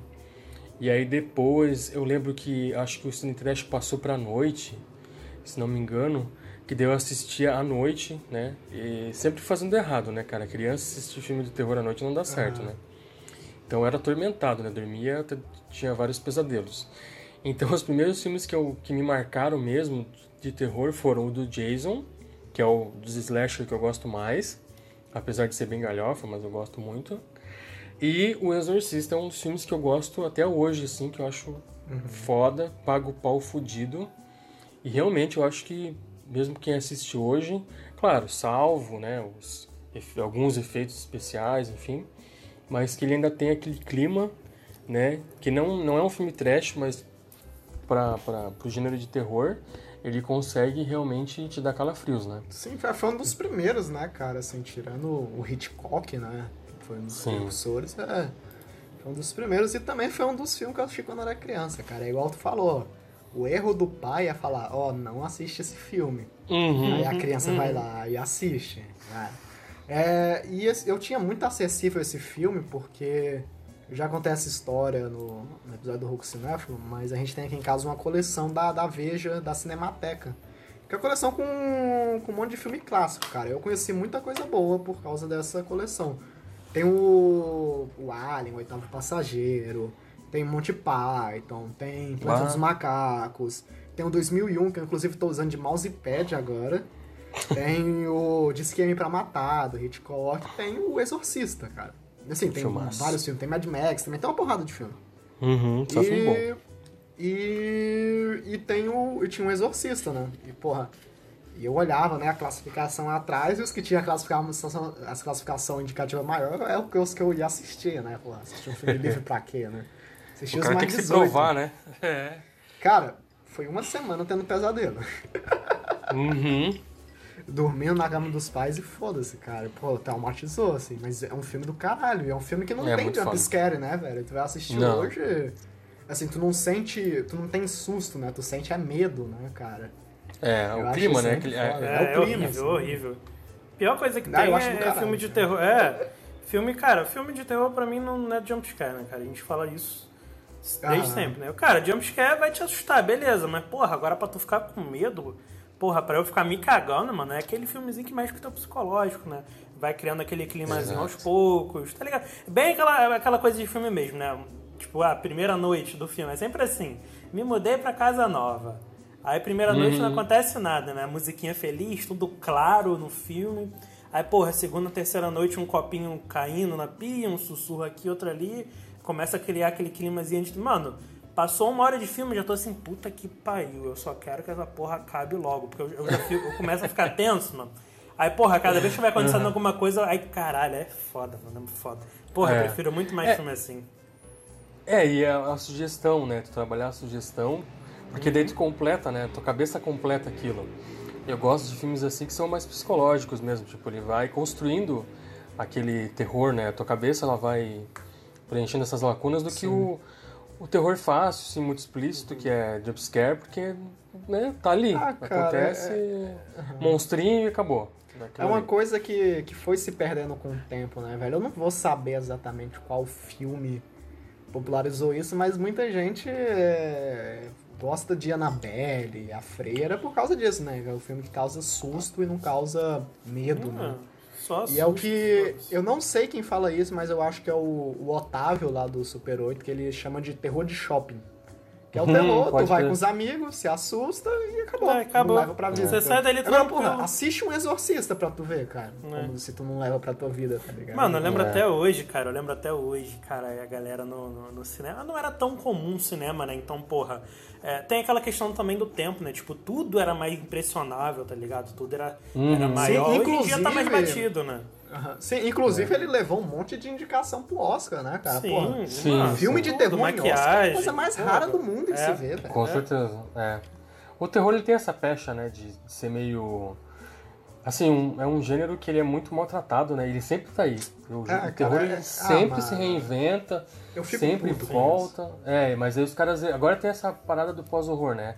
De, porra, fala que o filme é de horror, caralho. Por que, que tem que ser Ah, pós-horror? pós- Pós-horror. Pós-horror é a cabeça da minha cara, filha, é- cara. é, Pós do Pós, pós Essas nomenclaturas é muito Vai bom, tomar cara. no cu, cara. Chama de É. outra coisa. Pós é, é um... É porque Não, eles querem deixar a coisa mais comercial, então. É. Porra, não rejeita o negócio, cara. Não, assim, e, e o foda, o foda é que são filmes bons, cara. Se fosse filme Sim. ruim, a gente não estaria falando nada. Sei lá, um Exato. farol da vida, um midsommar. Pra que chamar de pós-horror, cara? É terror normal. Exato. É, e e que eu ia te falar, que os bons filmes de terror, eles têm essa, essa coisa que. É, Tipo, eles têm que ir pra uma outra categoria, né? Quando ele é muito bom, ele tem que subir, né? É, não é de terror, Ou é vira de terror, é suspense, outra coisa, é, não é né? de terror. Mas, é, dos filmes bons, eu gosto porque. Tipo o Exorcista, né? Que você comentou do tempo dele e tal. Uma série de coisas que acabam potencializando, né? O, o, o que ele representa naquela época. Mas ele tem essa coisa de ser uma história, que ele é, mais, é uma história dramática, né? É uma mãe com a filha, é a mãe divorciada, que tá voltando a trabalhar, então tem essa questão também do, da, da mulher, né? E a própria menina que é possuída, então, né? É uma menina jovem, tem, é uma criança. tem toda, tem toda a questão do anticristianismo também, né? Exato. Porque, porra, naquela época a sociedade, até hoje, no Brasil tem idiota que é assim, mas a sociedade era muito conservadora, né, cara? Tem Uhum. aquela os valores e morais cristãs. Aí, porra, tu vai lá e vê uma criança se masturbando com, com, com crucifixo, crucifixo, entendeu? É, choca, né? Choca, Mano, é chocante pra caralho. Não, porque tudo isso, né? É, e por, por- então, uma coisa que marca a gente quando eu vi que era mais jovem, por ser uma menina, uma criança, né, sendo é, possuída por um demônio, então fica aquela coisa, pô, poderia ser eu. E ter toda essa questão mesmo, né, de, de, de- da moral, né, da, da- da coisa conservadora, e aí o filme vem e rompe isso, né. E tem outros filmes também que, tipo, mais atuais, também são assim, tipo, o Hereditário, que eu gostei bastante, apesar do final ser um pouquinho cagado, mas eu gosto muito do filme, que é que o Ari Aster, né, que é o diretor, ele trabalha muito bem isso, que é a questão dramática, né, que apesar de ser um filme perturbador, ter toda Ele essa tem umas aura... metáforas por trás e tal. Né? É, e Famoso, da... famoso terror conceitual. da- Ah, É. Não, sim, e, e tem essa questão da dramática que eu gosto bastante. Porque, porra, o Hereditário, né, tem aquela tragédia, eu não vou dar spoiler, né, mas é uma puta tragédia, né? sim. E aquilo fica Não, ressoando aquela no cena, filme. aquela cena é foda, Não, cara. já pode É dar muito spoiler já, né, cara? nossa. Tem, tem tempo já. né? Aí, rapaziada, alerta de spoiler pra Hereditário e Midsommar. Se você não assistiu nenhum desses dois filmes, pula pra esse tempo aí que eu vou dizer agora. Uma hora, sete minutos e 10 segundos. Foda-se. É, Não, qualquer coisa a gente, a gente joga um aviso, mas fala aí. É. Então, quando a menina morre, é que, já tem o luto da morte da mãe, e aí tem aquela coisa da... Não, da... aquela cena da cabeça, cara, é sensacional. né? Nossa, é muito Como ele bate na placa, eu falei, ah, morreu a menina, só que não vai mostrar, né? É, Cara, então... ele vai lá e mostra, velho. Ah, é muito foda, é muito foda, é muito foda. ficou muito E foda. o legal é que se você tira os elementos sobrenaturais, depois de certo tempo no filme, porque o filme não é todo construído é, no sobrenatural. Até metade do filme, eu acho, é só uma sugestão de que né, existe alguma coisa errada, mas Ah, não- o, o primeiro ato é todo assim, sim. É, só no mais o final drama. mesmo que, que eles caralham. que e- descamba, né? É, É. aí Ma- perde a linha. Mas, mesmo que você tire isso, o filme é perturbador, cara, pelo fato do que aconteceu Não, e como é. Aham. E eu Como acho é isso do retratado. caralho. aham, Eu acho isso do caralho também porque puxa a influência do Exorcista, né? De puxar coisas, Uhum. diz entre aspas, reais, né? Porque lá no Exorcista tem um Pazuzu, né? E Uhum. no Hereditário tem um Paimon, né? Então, Isso, porra, exatamente. é dois demônios da Goethe ali, aí tem toda Uhum. a ligação com o satanismo. O pessoal mais conservador vai falar, ah, não sei o que, a cor do capeta e tal. Tem isso, né, cara? Até, Tem. até hoje. Mas, E um- porra, eu acho isso do caralho do Arias, inclusive a cena aí da garota. Eu já vou soltar outra vez de spoiler agora pro Midsommar. Tu já assistiu? Vocês já assistiram, né? Posso Nossa, né? adoro, cara. E eu fiquei com cagaço, eu não queria assistir de novo. Falei assim, não vou assistir de novo. Fui assistir Mano, de novo ass- porque eu, ass- tinha que assisti, passar eu medo. assisti, eu assisti cinco vezes, cara, o filme. Eu assisti só duas ainda, mas eu vou assistir mais, porque é muito bom. Puta E, filme cara, é aquela cena que os velhinhos se jogam do, do penhasco. Meu, é muito cara. perturbador, cara. Não, Muito é, porra, e, e tu pensa, né? Ah, ele não vai mostrar, ele não vai mostrar, ele vai lá um plano de sequência, né? A galera vai, realmente Uhum. pula, tá ligado? Porra, sensacional. E eu acho esse diretor fantástico, cara, meu. Não, o Arias tá foda. só que, porra, parece que boatos dizem que ele vai dirigir uma comédia agora, cara. Aí é foda, velho. Ah, vamos ver. Às vezes o cara tem que sair um pouco da, da- do É, pra do que dar um- vezes dar tá um- confortável. Sim. É. O maluco É bom ele dar uma fica variada, na zona de conforto, com- porra. Aí tu vê que É. é, é o que a gente tava falando de continuidade. Mano, o cara fica tanto tempo só naquilo ali, naquilo ali, uma hora vai... Perde a mão, dá- né? É, é, cara, ele acaba, entendeu? Perde um pouco o- Sim, não, então, a continuidade do trabalho, cara. inclusive tem um spoiler. Spoiler não, uma, um easter egg, o pessoal chama, um easter egg pro pessoal de casa. Que tem uma cena que o casal de Midsommar aparece em Hereditário. Oh. Sabia disso, Léo? Ah, eu vi, Ah, não, eu vi isso aí no, é no. Quando eles estão indo tipo, pro shopping, né? No mercado. Sim. Eles passam pelo Eles casal. indo- Aham, eles passam pelo casal, olha aí. Que pira, cara. Muito bom. Aí vamos Não, mano, ver se isso vai aí- ter um, um Ari Aster verso, né? Não, mano, isso aí, cara, o filme pode ser uma merda, mas quando ele faz essas paradinhas aí já, já, já é, é diferente, é diferente. Fica especial. É. Entendeu? I- É. Igual a parada do. do como é que é a porra do filme lá, da, da gravação? Da casa? Esqueci o nome já dessa merda. Atividade paranormal. Atividade Paranormal. Porra, os Ah, últimos filmes é uma merda. O filme com os garotos é uma merda. Mas aí, porra, ligaram o final do filme com o início do primeiro. Eu falei, é. É, não é Ah, tão só, ruim só um adendo assim. rápido. Aham. Só um adendo rápido, cara, que tem um filme de viagem no tempo. Eu já falei disso em outra oportunidade, mas o- é muito bom esse filme. Inclusive, acho que o Léo não assistiu, mas assista, Léo. É um filme muito bom. Baixo orçamento, é filme espanhol. Prime? Prime, pra falar do Não, Prime. não. Crimes Eu temporais. sei. Ah, crimes temporais. Crimes temporais. Ah, Tem uma cena temporais. que o maluco viaja no tempo e ele bota a mãozinha no canto da tela. Só que tu só percebe isso no, ali no final do filme, né? Que mostra a Hum. cena dele, dele se escondendo no canto da tela. Mas se tu for voltar, a, sei lá, lá no primeiro Aparece. ato, aparece exatamente a mesma coisa com o filho da puta com a mãozinha ali, cara. Hum, isso é legal. Pô, isso é do Mano, pa- caralho. passou muito batido. Quando o, o muito diretor tem esse insight, porra, é muito bom. Sim. Ó, mas pra quem gosta de filme de viagem no tempo, eu, eu recomendo o Prime, que é um É, filme também de Primer, baixo Primer é muito orçamento. Não entendi até É. hoje, cara. Assisti três Também vezes e não, não entendi até hoje. mas, mas é legal. E Tem tem, filme um que- outro que é o Coerência lá. é Ah, famoso. mano, Ah, esse esse filme aí- é muito foda, cara. Cara, esse filme, ele, ele tá num boom agora, mano. Parece que agora. Cara, tem muita gente, eu vejo muita gente falando desse Ah, filme. é? Descobriram Agora, o filme, depois então. de anos, é, estão redescobrindo o filme, mano. Sim. Mas, pô, realmente. Mano, ele- Então, é, é aquele filme que, que faz aquilo que eu falei, né? É um filme que é barato, mas é criativo. Então, Uhum. porra, é, cara, é uma das melhores ficção científica que eu vi, assim. Depois Sim, de bem- 2001 e dos clássicos, É. porra, o é uma casa, né? vem logo atrás, né? Eles caem numa casa e aí ficam. Né, Não, é, parada cara, é quântica uma lá. casa e são oito atores, apenas, é só isso o filme. E é muito bom. E, cara, sensacional, sensacional. Não tem efeito especial, não tem porra nenhuma. Hum, hum. É muito bom. Outra coisa, uma coisa que eu queria falar era do, do Oscar, no- do terror no Oscar, né? Uhum. É, é por exemplo, em existe, 2019, que não existe, né? Em- Né? É, próxima pauta, justamente. Uhum. Porque, porra, em 2019, do... era pra ter o Rob, pelo menos o William Dafoe e o Robert Pattinson ter ganhado ali. Tudo Uhum. bem que a de ator.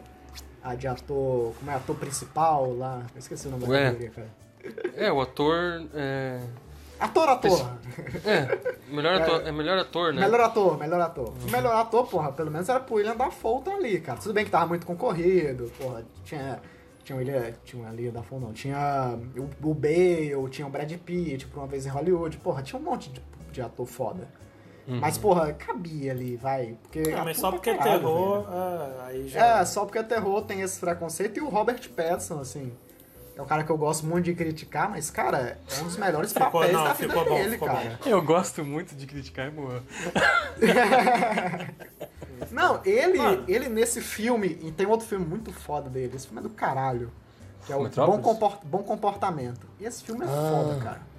Esse eu não vi, não, não tô é lembrado. do, dos mesmos diretores daqueles Joias Brutas, do Adam Sandler, tá ligado? Hum, Não, esses malucos, os, os ir- os irmãos Seth, eles sabem transformar ator ruim em ator bom, cara. É impressionante. pois é, né? Estão se provando. né? E, porra, o Robert Pattinson era pra ser indicado como coadjuvante, cara. Porra, é um dos melhores papéis da vida dele no Farol, velho. E a Acho mesma massa. coisa no a Lupita, a Lupita Young no Nós, né? Que é dirigido pelo. Jordan Peele e tal. Porra, ela interpreta a atriz principal e a atriz coadjuvante. É o mesmo Sim. papel, né? Mas, cara, ela atua bem pra caralho, velho. E não foi indicada, Uhum. velho. Entendeu? É uma puta É, de injustiça, velho. Que acho que a primeira vez que eu vi um filme de terror ser, ser indicado foi justamente o do Jordan Peele, o Corra, né? Que ganhou de. Porra, nem lembro agora, acho que foi melhor, melhor roteiro. Alguma coisa. É, eu acho Mas que ele foi antes indicado até por uns quatro. Que ganhou de melhor filme foi o Silêncio dos Inocentes, mas é isso que eu ia falar, que eles categorizam mais... É, É, mas a Excelência eles dos dão mais Inocentes habilidade quando é é, suspense. Porra, aqui É, que não é- não, não é terror, terror, terror. É, é mais um suspense, assim, né? Então, Mas se você- Quais, quais- qual- vamos voltar no tempo, cara. Quais foram os últimos terror a ser indicado? Teve o.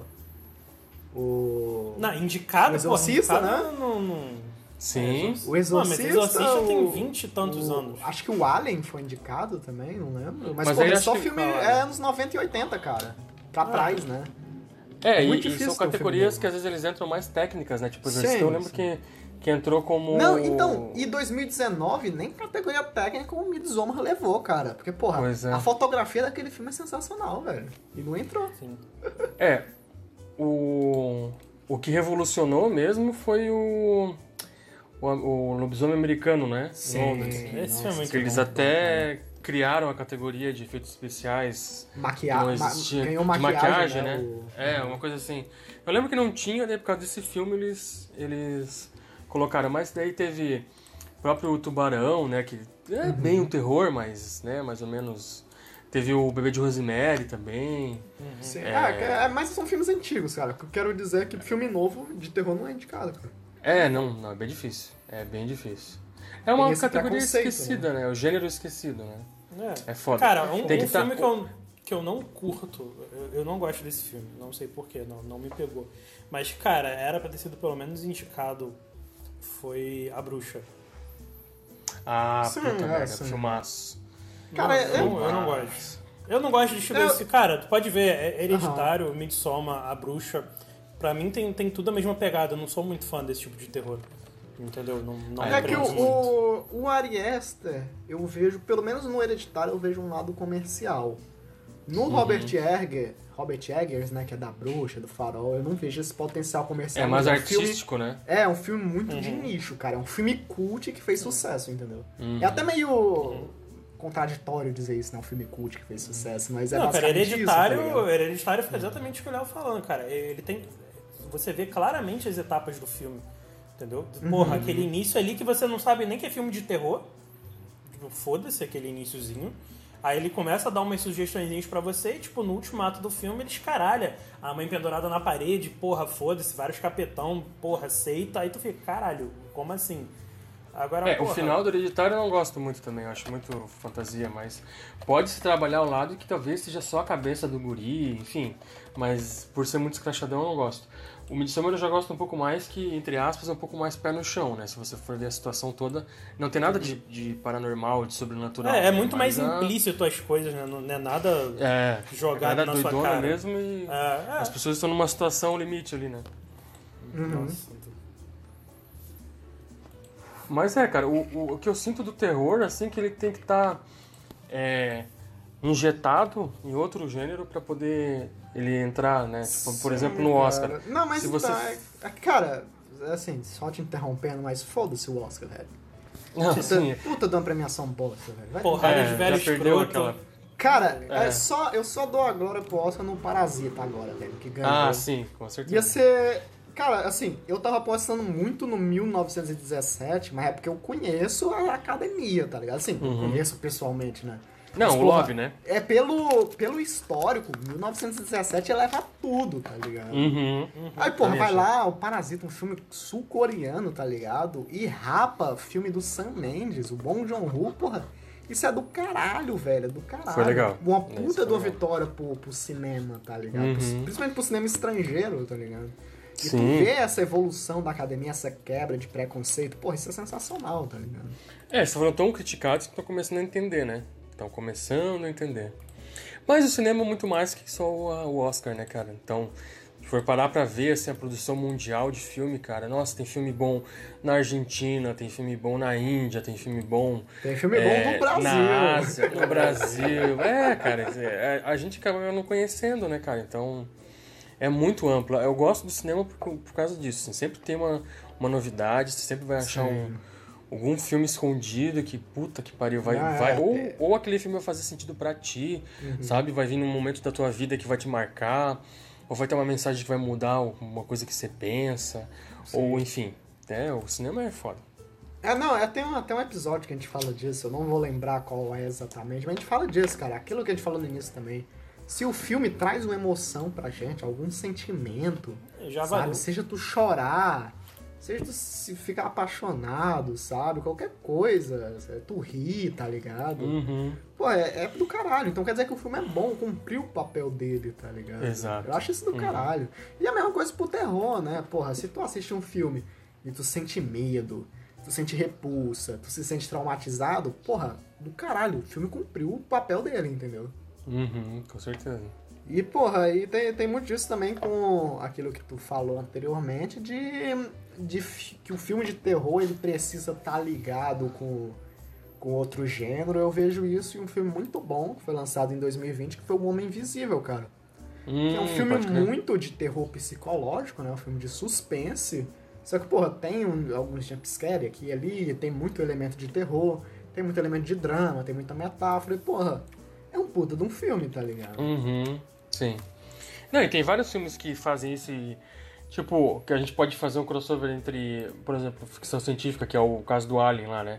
Que ele é meio meio, ele é ficção científica, mas ele é um terrorzão também. O primeiro Alien, né? Os outros é a galhofa. É, ação Sim, sim. O, foda-se. prim- o primeiro, eu digo, é que eu falo primeiro mesmo. Mas, tipo, outros filmes também que é, te- é, entram no drama, né? Que ele, tipo o próprio hereditário, né? Que rouba um pouco do drama ali. E daí isso acaba facilitando, né? Pra ele chegar mais longe. Porque às vezes só o terror pelo terror é, fica muito no, no nicho, né? E tem a galera também que gosta dos filmes que são terror tipo jumpscare puro. Ah, Que eu é. falo que são os, os filmes enlatados, né? Que são aqueles filmes bem B mesmo, mas eles são B de bosta, né? Que são ruins. que daí eles não são bons. eles não são bons nem pra se, se divertir e nem pra porra nenhuma, né? Só jumpscare, mas engraçado que tem um público assim meio. Ah, eu vou ser meio polêmico aqui, mas eu vou falar. Que é um público meio descerebrado, assim, que. Ai, gosta desses filmes, mas não. Porra, o filme não tem história, não tem Não, assim- roteiro, não tem nada, cara. Pô, É isso como é que mesmo, cara. pode, velho? Porra, eu fico de cara. É, é, é que é, volta aquele papo, né, que a gente tinha falado. É o filme para público, né, cara? Porque, porra, querendo ou não, pra tu ganhar dinheiro, tem que fazer essas coisas, né, cara? Às vezes nem, Uhum. sei lá, o James Wan. James Wan é um puta de um diretor, porra. Sei lá, o primeiro bom. Jogos Mortais é sensacional. O primeiro Invocação do Mal tem os seus Também. defeitos, mas é um filme bom, entendeu? Uhum. O Aquaman, apesar de ser aquele negócio de filme de super-herói, tem um- uma construção boa, a direção é boa, porra. Sim, ele foi, Aquela né? parte do, do, sum- do fundo do mar tem toda muito uma legal. influência de Lovecraft, terror cósmico, porra, é sensacional. O James Wan é um, um bom diretor. Só que, porra, o cara precisa de dinheiro, tá ligado? Ele precisa botar o pão pra família dele comer, entendeu? Então, porra, Claro. ele precisa produzir o que Hollywood pede, sacou? Se É, Hollywood daí vai pedir meio- um, filme, um filme de terror de shopping, ele vai lá e produz, entendeu? Claro, né? Ele fica meio refém, né? Aquela coisa. Quando tá numa uma mega produção assim, os produtores metem a mão, não tem, né? Sim, Cara, pô, é foda, cara, isso acontece em tudo que é filme, cara. O- Você pega o Padilha lá que foi fazer o Robocop. Porra, eu esperava que fosse baita Robocop, o Robocop de Ah, Elite lá. sim. Mas, né? Podaram o cara e saiu aquilo lá, né? É, cara, e isso acontece também na, na DC, principalmente. Não só na DC, mas em todos os filmes da Warner, né? A Uhum. Warner gosta muito de meter a tesoura, né, cara? Porra, o Zack Snyder, ele tinha um puta de um projeto pra, pra Liga da Justiça, pro Batman. Cara, foram lá e meteram a tesoura no maluco, entendeu? Era o meu Uhum. sonho de, de infância ver o Batman e o Superman brigando no cinema. Aí vai lá, a Warner poda tudo e vai aquela merda, tá ligado? Vou fazer a minha culpa aqui, que eu sou o maior fã do mundo do Batman, cara. Então fica tranquilo. Eu sou o segundo, então. eu cresci, eu cresci vendo, lendo o Batman, né, comprando revistinha e tal. Então, é, o que eu mais gosto e a gente sofreu muitos anos, né, com aqueles filmes péssimos do- Nossa, horrível. do Batman. Então, quando veio o Nolan e trouxe aquela maravilha do do, do Dark Knight, nossa, eu porra, pirei pra caralho, assim. Tive toda a experiência de ver os três filmes no cinema, me, emocionei. O último mesmo, assim, eu saí, nossa, assim, andando em nuvens, né? E realmente também fiquei triste quando eu vi o, o Batman vs Superman. Eu gostei do Homem de Aço, tá? Eu achei um filme bom, gosto bastante. E eu assisto o Superman versus Batman vs Superman quando, quando passa, mas pra assistir só a luta, porque eu gosto da luta ali, dos dois descendo a porrada no outro, só aquilo pra mim que, que vale do filme, mas é uma pena, né? Que muitas ideias que tinham dentro do filme que foram desperdiçadas, né? Mas. o? Inclusive, pro pessoal de casa aí que não fez o dever de casa, a gente tem um episódio só falando disso. Sobre o universo da DC. E pra quem é Marvete, a gente tem um episódio sobre a porra da Marvel também. Mas a gente tem, a gente agradou ambos os públicos, falamos as nossas opiniões sobre cada filme. Então, Caralho, só foi duas horas falando mal da. Duas horas falando mal da Marvel. Não, não, é br- brincadeira. A gente falou bem de alguns filmes lá. Mas, cara, é. E, porra, tem o, tem o que a gente tava falando do terror, que o Walter chama de terror conceitual, né, cara? Porra, Uhum. tem muito filme assim que, por exemplo, é um terror indireto, né? Não sei nem se existe esse termo, mas sei lá. O Aronofsky gosta de fazer muito isso, né? O Cisne Negro tem muito disso. Ah, que filmaço. O, o Mãe, né, que é o último filme dele, eu acho, tem muito disso também, sabe? E, Uhum. É que não é aquele terror é, declarado, né? Ele é um. é, é um suspense, mas terror, mas, cara, é difícil de definir, sabe? É, Se tá tu, me linha bem tênue, perguntar, né? se tu me perguntar agora pra eu dar um gênero pro, pro Mãe, né, o último filme dele, eu não sei. Simplesmente não sei.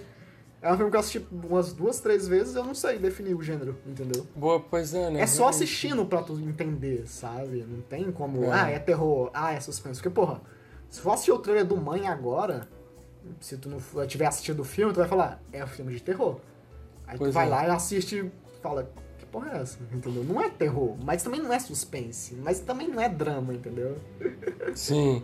É, por isso que daí a galera acaba puxando essa parada do pós-horror, né? De tentar também classificar alguns filmes. Tipo, tem aquele. Ai, como é que é o nome? Ao Cair da Noite, acho que é. É Acho que é o Cair da Noite. É, o Cair, é o Cair da Noite. Todos esses filmes que a gente falou até agora são da A24, né? Que é um estúdio Isso, é, aí que é uma baita produtora. Aham. Que daí ele também, ele, ele não é bem um terror, né? Ele é uma situação limite também, lá que o pessoal tá isolado. Tem um vírus, não, não explica, né? O que, que é o vírus, se, se é um vírus ou não. E aí o pessoal fica encerrado na, na casa e tem o... Aí é um, né, passa pelo drama, porque daí vem um, uma pessoa de fora, aí entra a família do cara, depois dá aquela merda toda no final. E aí fica nessa linha tênue, né? Entre o terror, entre um... É um filme de sobrevivência, é um filme de né, o terror, suspense, então tem os filmes que ficam nessa, nessa Sim, linha, então, né? Mas Aí que vem aquele problema de chamar de pós-horror, porque o Exorcista já tinha feito isso nos anos 70, né, cara? Porra. Uhum. O Exorcista, todo mundo chama de terror, né? Mas, porra, tu vai assistir, tu não entende direito se é um drama, porque, porra, tem atos, acho que o primeiro ato inteiro é só drama, aí depois Sim. vem um suspense, aí termina É. com terror na parte do exorcismo, do padre e tal. Porra, entendeu? É foda de definir. é que fica na memória das pessoas a parte mais assustadora, né? É, Riga virando a caveira no né? pescoço, e caralho, é, vomitando, É. porra. Nossa, cara, É que, que lembrança, que lembrança, porra, foda-se. Caralho, hoje vai ser foda pra dormir. Cara, só, só encerrando a pauta, já estamos chegando no fim do episódio, pra dedicar aquele espaço pro cinema nacional, né, cara? Falar dos nossos terror nacional, nossos filmes nacionais que merece esse espaço aqui no nosso podcast, né, cara? A gente sempre apoia Ótimo. aqui a cultura nacional. E, cara, é, porra, temos bons diretores, né? Temos o Rodrigo Aragão, o Zé do Caixão. Cara, o Zé do Caixão é foda, velho. É foda, assim, ó. Eu sempre digo, os caras não conhecem, ah, ah, ah, Zé do Caixão, unha comprida, blá, blá. não é só isso.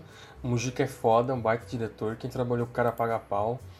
E os gringos pagam pau, então assista, pelo menos a trilogia. Assista Encarnadeira do Teu Ca- é, Essa Noite Encarnadeira do Teu Cadáver, A Meia-Noite da Valência Nossa, Alma e é- Encarnação cara, do Demônio. Eu lembro, acho que eu lembro das frases até hoje, cara. Tem uma que é, é quando ele vai matar o maluco, ele fala: Se passares pelo céu, manda lembranças aos, aos anjos, Uhum. mas se teu fim for inferno, dá meu endereço pro diabo. Cara, isso é sensacional, velho. É, o bicho é foda. Quando eu vi é isso foda. pela primeira vez, eu fiquei arrepiado, cara. Não, esse, o, essa noite do teu cadáver, cara, é. Putz, ou é a meia-noite levarei sua alma? Não, é meia-noite levarei sua alma primeiro. Aham, Né? sim. É. É foda, cara, assistir o filme, você não acredita que o cara fez assim. Aquilo foi muito. Se vira nos 30, cara. Você, você começa a ler sobre como foi feito, né? Se informa. Cara, uma loucura que aquele filme saiu com aquela do qualidade, sabe? Não, é, muito tem, bom. tem outra frase muito boa também. É, só até pesquisei que eu tava com medo de errar, mas ele fala, né, com aquela voz: O que é a vida? É, é o princípio da morte. E o que é. a morte? É o fim da vida. Uhum. E o que é a existência? É a continuidade Idade do do sangue. sangue. E o que é o sangue? Razão da existência. Cara, isso é sensacional, velho. Uhum. Não, e o próprio desempenho do Mujica no filme tá de parabéns. Porra, é né? do caralho, mano. O cara atua bem pra cacete, velho. Puta Lembrando que ele fez isso é o quê? isso. Anos 60, velho. É, lembrando Porra. que ele fez isso há 50 anos atrás, vai tomar no cu. Sim. Cara, e, e Primeiro isso filme de terror você... brasileiro. Uhum. E isso que você falou, cara, é muito real sobre ele, porque assim, eu, eu cresci achando que ele era tipo uma piada, tá ligado? Uma pessoa que em programinha, Uhum. tipo, é, conversa de família e não sei o que, Isso. da, programinha da Fátima Bernardes, ia lá com a capinha dele preta, fazia umas piadinhas, falava hehehe e ia embora. Mano, e depois de velho, porra, com 20 e tantos anos, porra, eu fui apresentado. Aí, caralho, comecei a ver que, porra, o maluco também, ele fazia os filmes, e caralho. Aí eu vi a trilogia, né, mano? O, porra, caralho, o maluco há 50 anos atrás. Nem à toa que ele é tão famoso lá fora, né, cara? E aqui é foda-se. Sim, é. É, o pessoal faz muita homenagem pra ele, ele participou de muita coisa. Porque assim, o Mujica ele, ele cresceu, né, no cinema, o pai dele trabalhava no cinema, então ele acabou organicamente, né, vendo muitos filmes. Ele viu muito filme. A influência dele é muito boa, cara. É, e daí, tipo, isso ficou, né, na- na- nesse imaginário dele, mas ele nunca foi um cara letrado, que estudou, sabe, que, que ah, analisava, assim, tipo, academicamente as coisas, ou fez curso, nada. é pela vivência, ele assistiu muito, então ele tinha aquela coisa nele, sabe? E daí quando ele começou a assistir, quem, quem trabalhava, quando ele começou a assistir não, quando ele começou a, a fazer os filmes, ele trouxe muito disso, e aí quem trabalhava com ele ficava de cara de como que ele tinha essa visão, né? Da onde que ele tirava essa visão. É aquela ele, famosa. tipo- Aquela famosa piadinha que o pessoal fala, né? É, um engenheiro que acabou de se formar ou um mestre de obras com 20 anos de experiência. É, tipo, Porra, o maluco já. O cara já viveu tudo, tá ligado? O maluco via a porra É. toda. E ele era foda. muito visionário, assim, ele tinha a visão de fazer umas paradas no tempo dele que não tava muito à frente. Só que daí, tipo, ele passou por muito perrengue, ele nunca foi bom de administrar a grana dele. Então, o primeiro filme ele vendeu os direitos, então ele quase não ganhou, enfim. Sempre passando perrengue, então chegou uma, uma fase da vida que ele tinha, tinha nome, mas não tinha grana. Então ele começou a se sujeitar e fazer essas paradas de realmente ir nesses programas e tal. E aí aquilo acabou meio que ficando muito marcado, né? Essa, esse lado meio é, sensacionalista, né? Então aqui ele ficou muito estigmatizado, né? Mas lá fora, que o pessoal não tinha essa visão, principalmente nos Estados Unidos, aí ele conseguiu um espaço que aqui dentro ele não conseguiu, né? Então, mas é muito foda. Então, se você não conhece o Zé do Caixão, dá uma chance, vai lá, assiste, tem no Brazuca Trash, vai lá e assiste que é muito bom. Cara, e o cinema de terror hoje, cara? Como é que a gente tá? Porque, pô, a gente tem, tem filmes, né? Tem Morto Não Fala, tem o Nosso, tem, temos várias curta-metragens. É que entra naquele papo de novo do orçamento, né? Como a gente É. não tem orçamento, não tem financiamento, a gente acaba. A gente não, né? Mas o brasileiro acaba optando por curta-metragem, né, cara? Sim. É, que é mais prático de fazer, mais Sim, rápido. é mais né? Uhum. fácil, é me- menos tempo de tela, então, porra, é bem mais fácil, né, pro brasileiro usar, eh, utilizar do recurso de curta-metragem, porque tem muitos curtas bons de terror nacional. Mas e longas, cara, do terror, como é que estamos aí? Então, tem muita coisa boa vindo. Tem o pessoal que tá, tá começando já nesse, nesse meio, né? Nesse gênero, digamos. E estamos aí quebrando agora paradigmas, né? Tem, atualmente, assim, o último filme que eu assisti bom nacional que eu gostei foi o Macabro, né? Bem bacana, que fala sobre os, os irmãos... Ah, não vou lembrar o nome. Mas é um caso real, né? O diretor optou por trabalhar em cima de um caso real que aconteceu no sul do país. E, bom, eu não vou falar para não dar spoiler, mas vale a pena assistir, é bem legal. Ele não é trecheiro, ele é um, mais uma pegada suspense dramática, assim. Mas é bem bacana, tem um gorezinho. É, você já comentou do Morto Não Fala, do Denison Ramalho, que é um puta diretor. Começou com os curtas, é, temos os curtas dele no, no site, temos o Morto Não Fala também. E os curtas dele, o Amor Só de Mãe, é foda pra caralho, dá um cagaço. O Ninjas também, dá uma aflição assistir. Temos o Rodrigo Aragão aí, que o último filme que saiu agora dele foi o Cemitério das Almas Perdidas, né? Que ele, acho que foi o maior orçamento dele até agora. É, o legal do Rodrigo é que ele tem, ele tem um financiador, né? Que é um amigo dele, eu acho, que investe nos filmes dele. Então. Eu tenho que isso ajuda- voltar, acho que o único que eu assisti dele foi o, o Noite do Chupacabra, cara. Hum. Porque assisti o resto. É, tem o Mangue Negro, tem, o Mar Negro, assim. também. Eu nunca é. assisti, cara, tenho que ver. Tem, tem o. Eles fizeram uma coletânea, uma antologia também, que tem os, os curtas, agora não me fugiu o nome, mas tem vários curtas. É, temos agora o pessoal da, do Cinelab lá, o, o Capel Forma, Armando Fonseca e o Rafael Borg fizeram o School, que foi um que est- estreou no Fantaspoa, que agora está no circuito internacional, eu acho, que é um slasher brasileiro. É, temos ah, temos As Boas Maneiras, que é um filme muito bom também, que vale a pena assistir. Como você falou, Mal Nosso também filmaço. Temos os diretores novos que estão surgindo aí. O próprio Léo Miguel também está fazendo uns curtas bem bacanas. Agora me fugiu o último agora deles, mas estava rolando aí. O pessoal estava falando muito bem. E bom, tem uma safra aí enorme de gente que tá tá entrando no gênero e tá fazendo bastante coisa bacana assim. E para quem gosta, vá no Brazuca Trash que você provavelmente vai encontrar esses filmes lá, com certeza. A gente vai procurar, com certeza.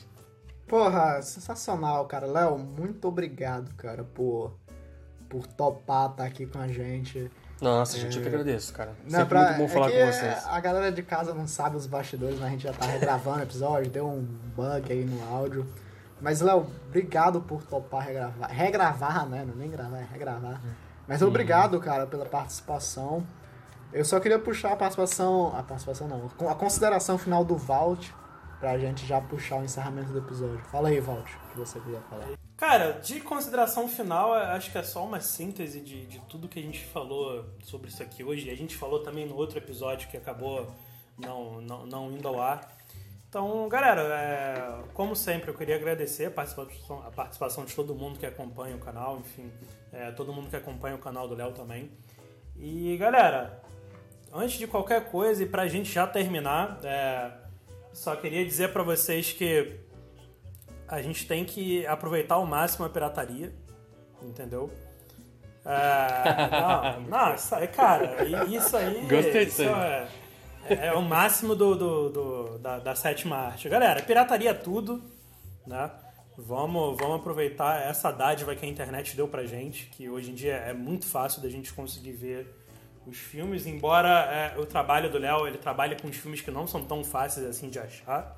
Que, porra, tem muita coisa, muito filme aqui brasileiro que, cara, deve estar pra- provavelmente perdido já, né? Já se perdeu na história. Então, é, tem, muito material que a gente acaba perdendo, mas é, o Brazuca Trash, ele funciona como, porra, é um santuário, né, cara, da, da nossa história, do- dos nossos filmes brasileiros. E, porra, é, filmes que tu, tu nunca ia- conseguiria imaginar encontrar em algum outro lugar, tu encontra no, no Brazuca. Então, galera, pirataria tudo e Pra encerrar, obrigado, Léo, pe- pela participação e também pelo seu trabalho, cara.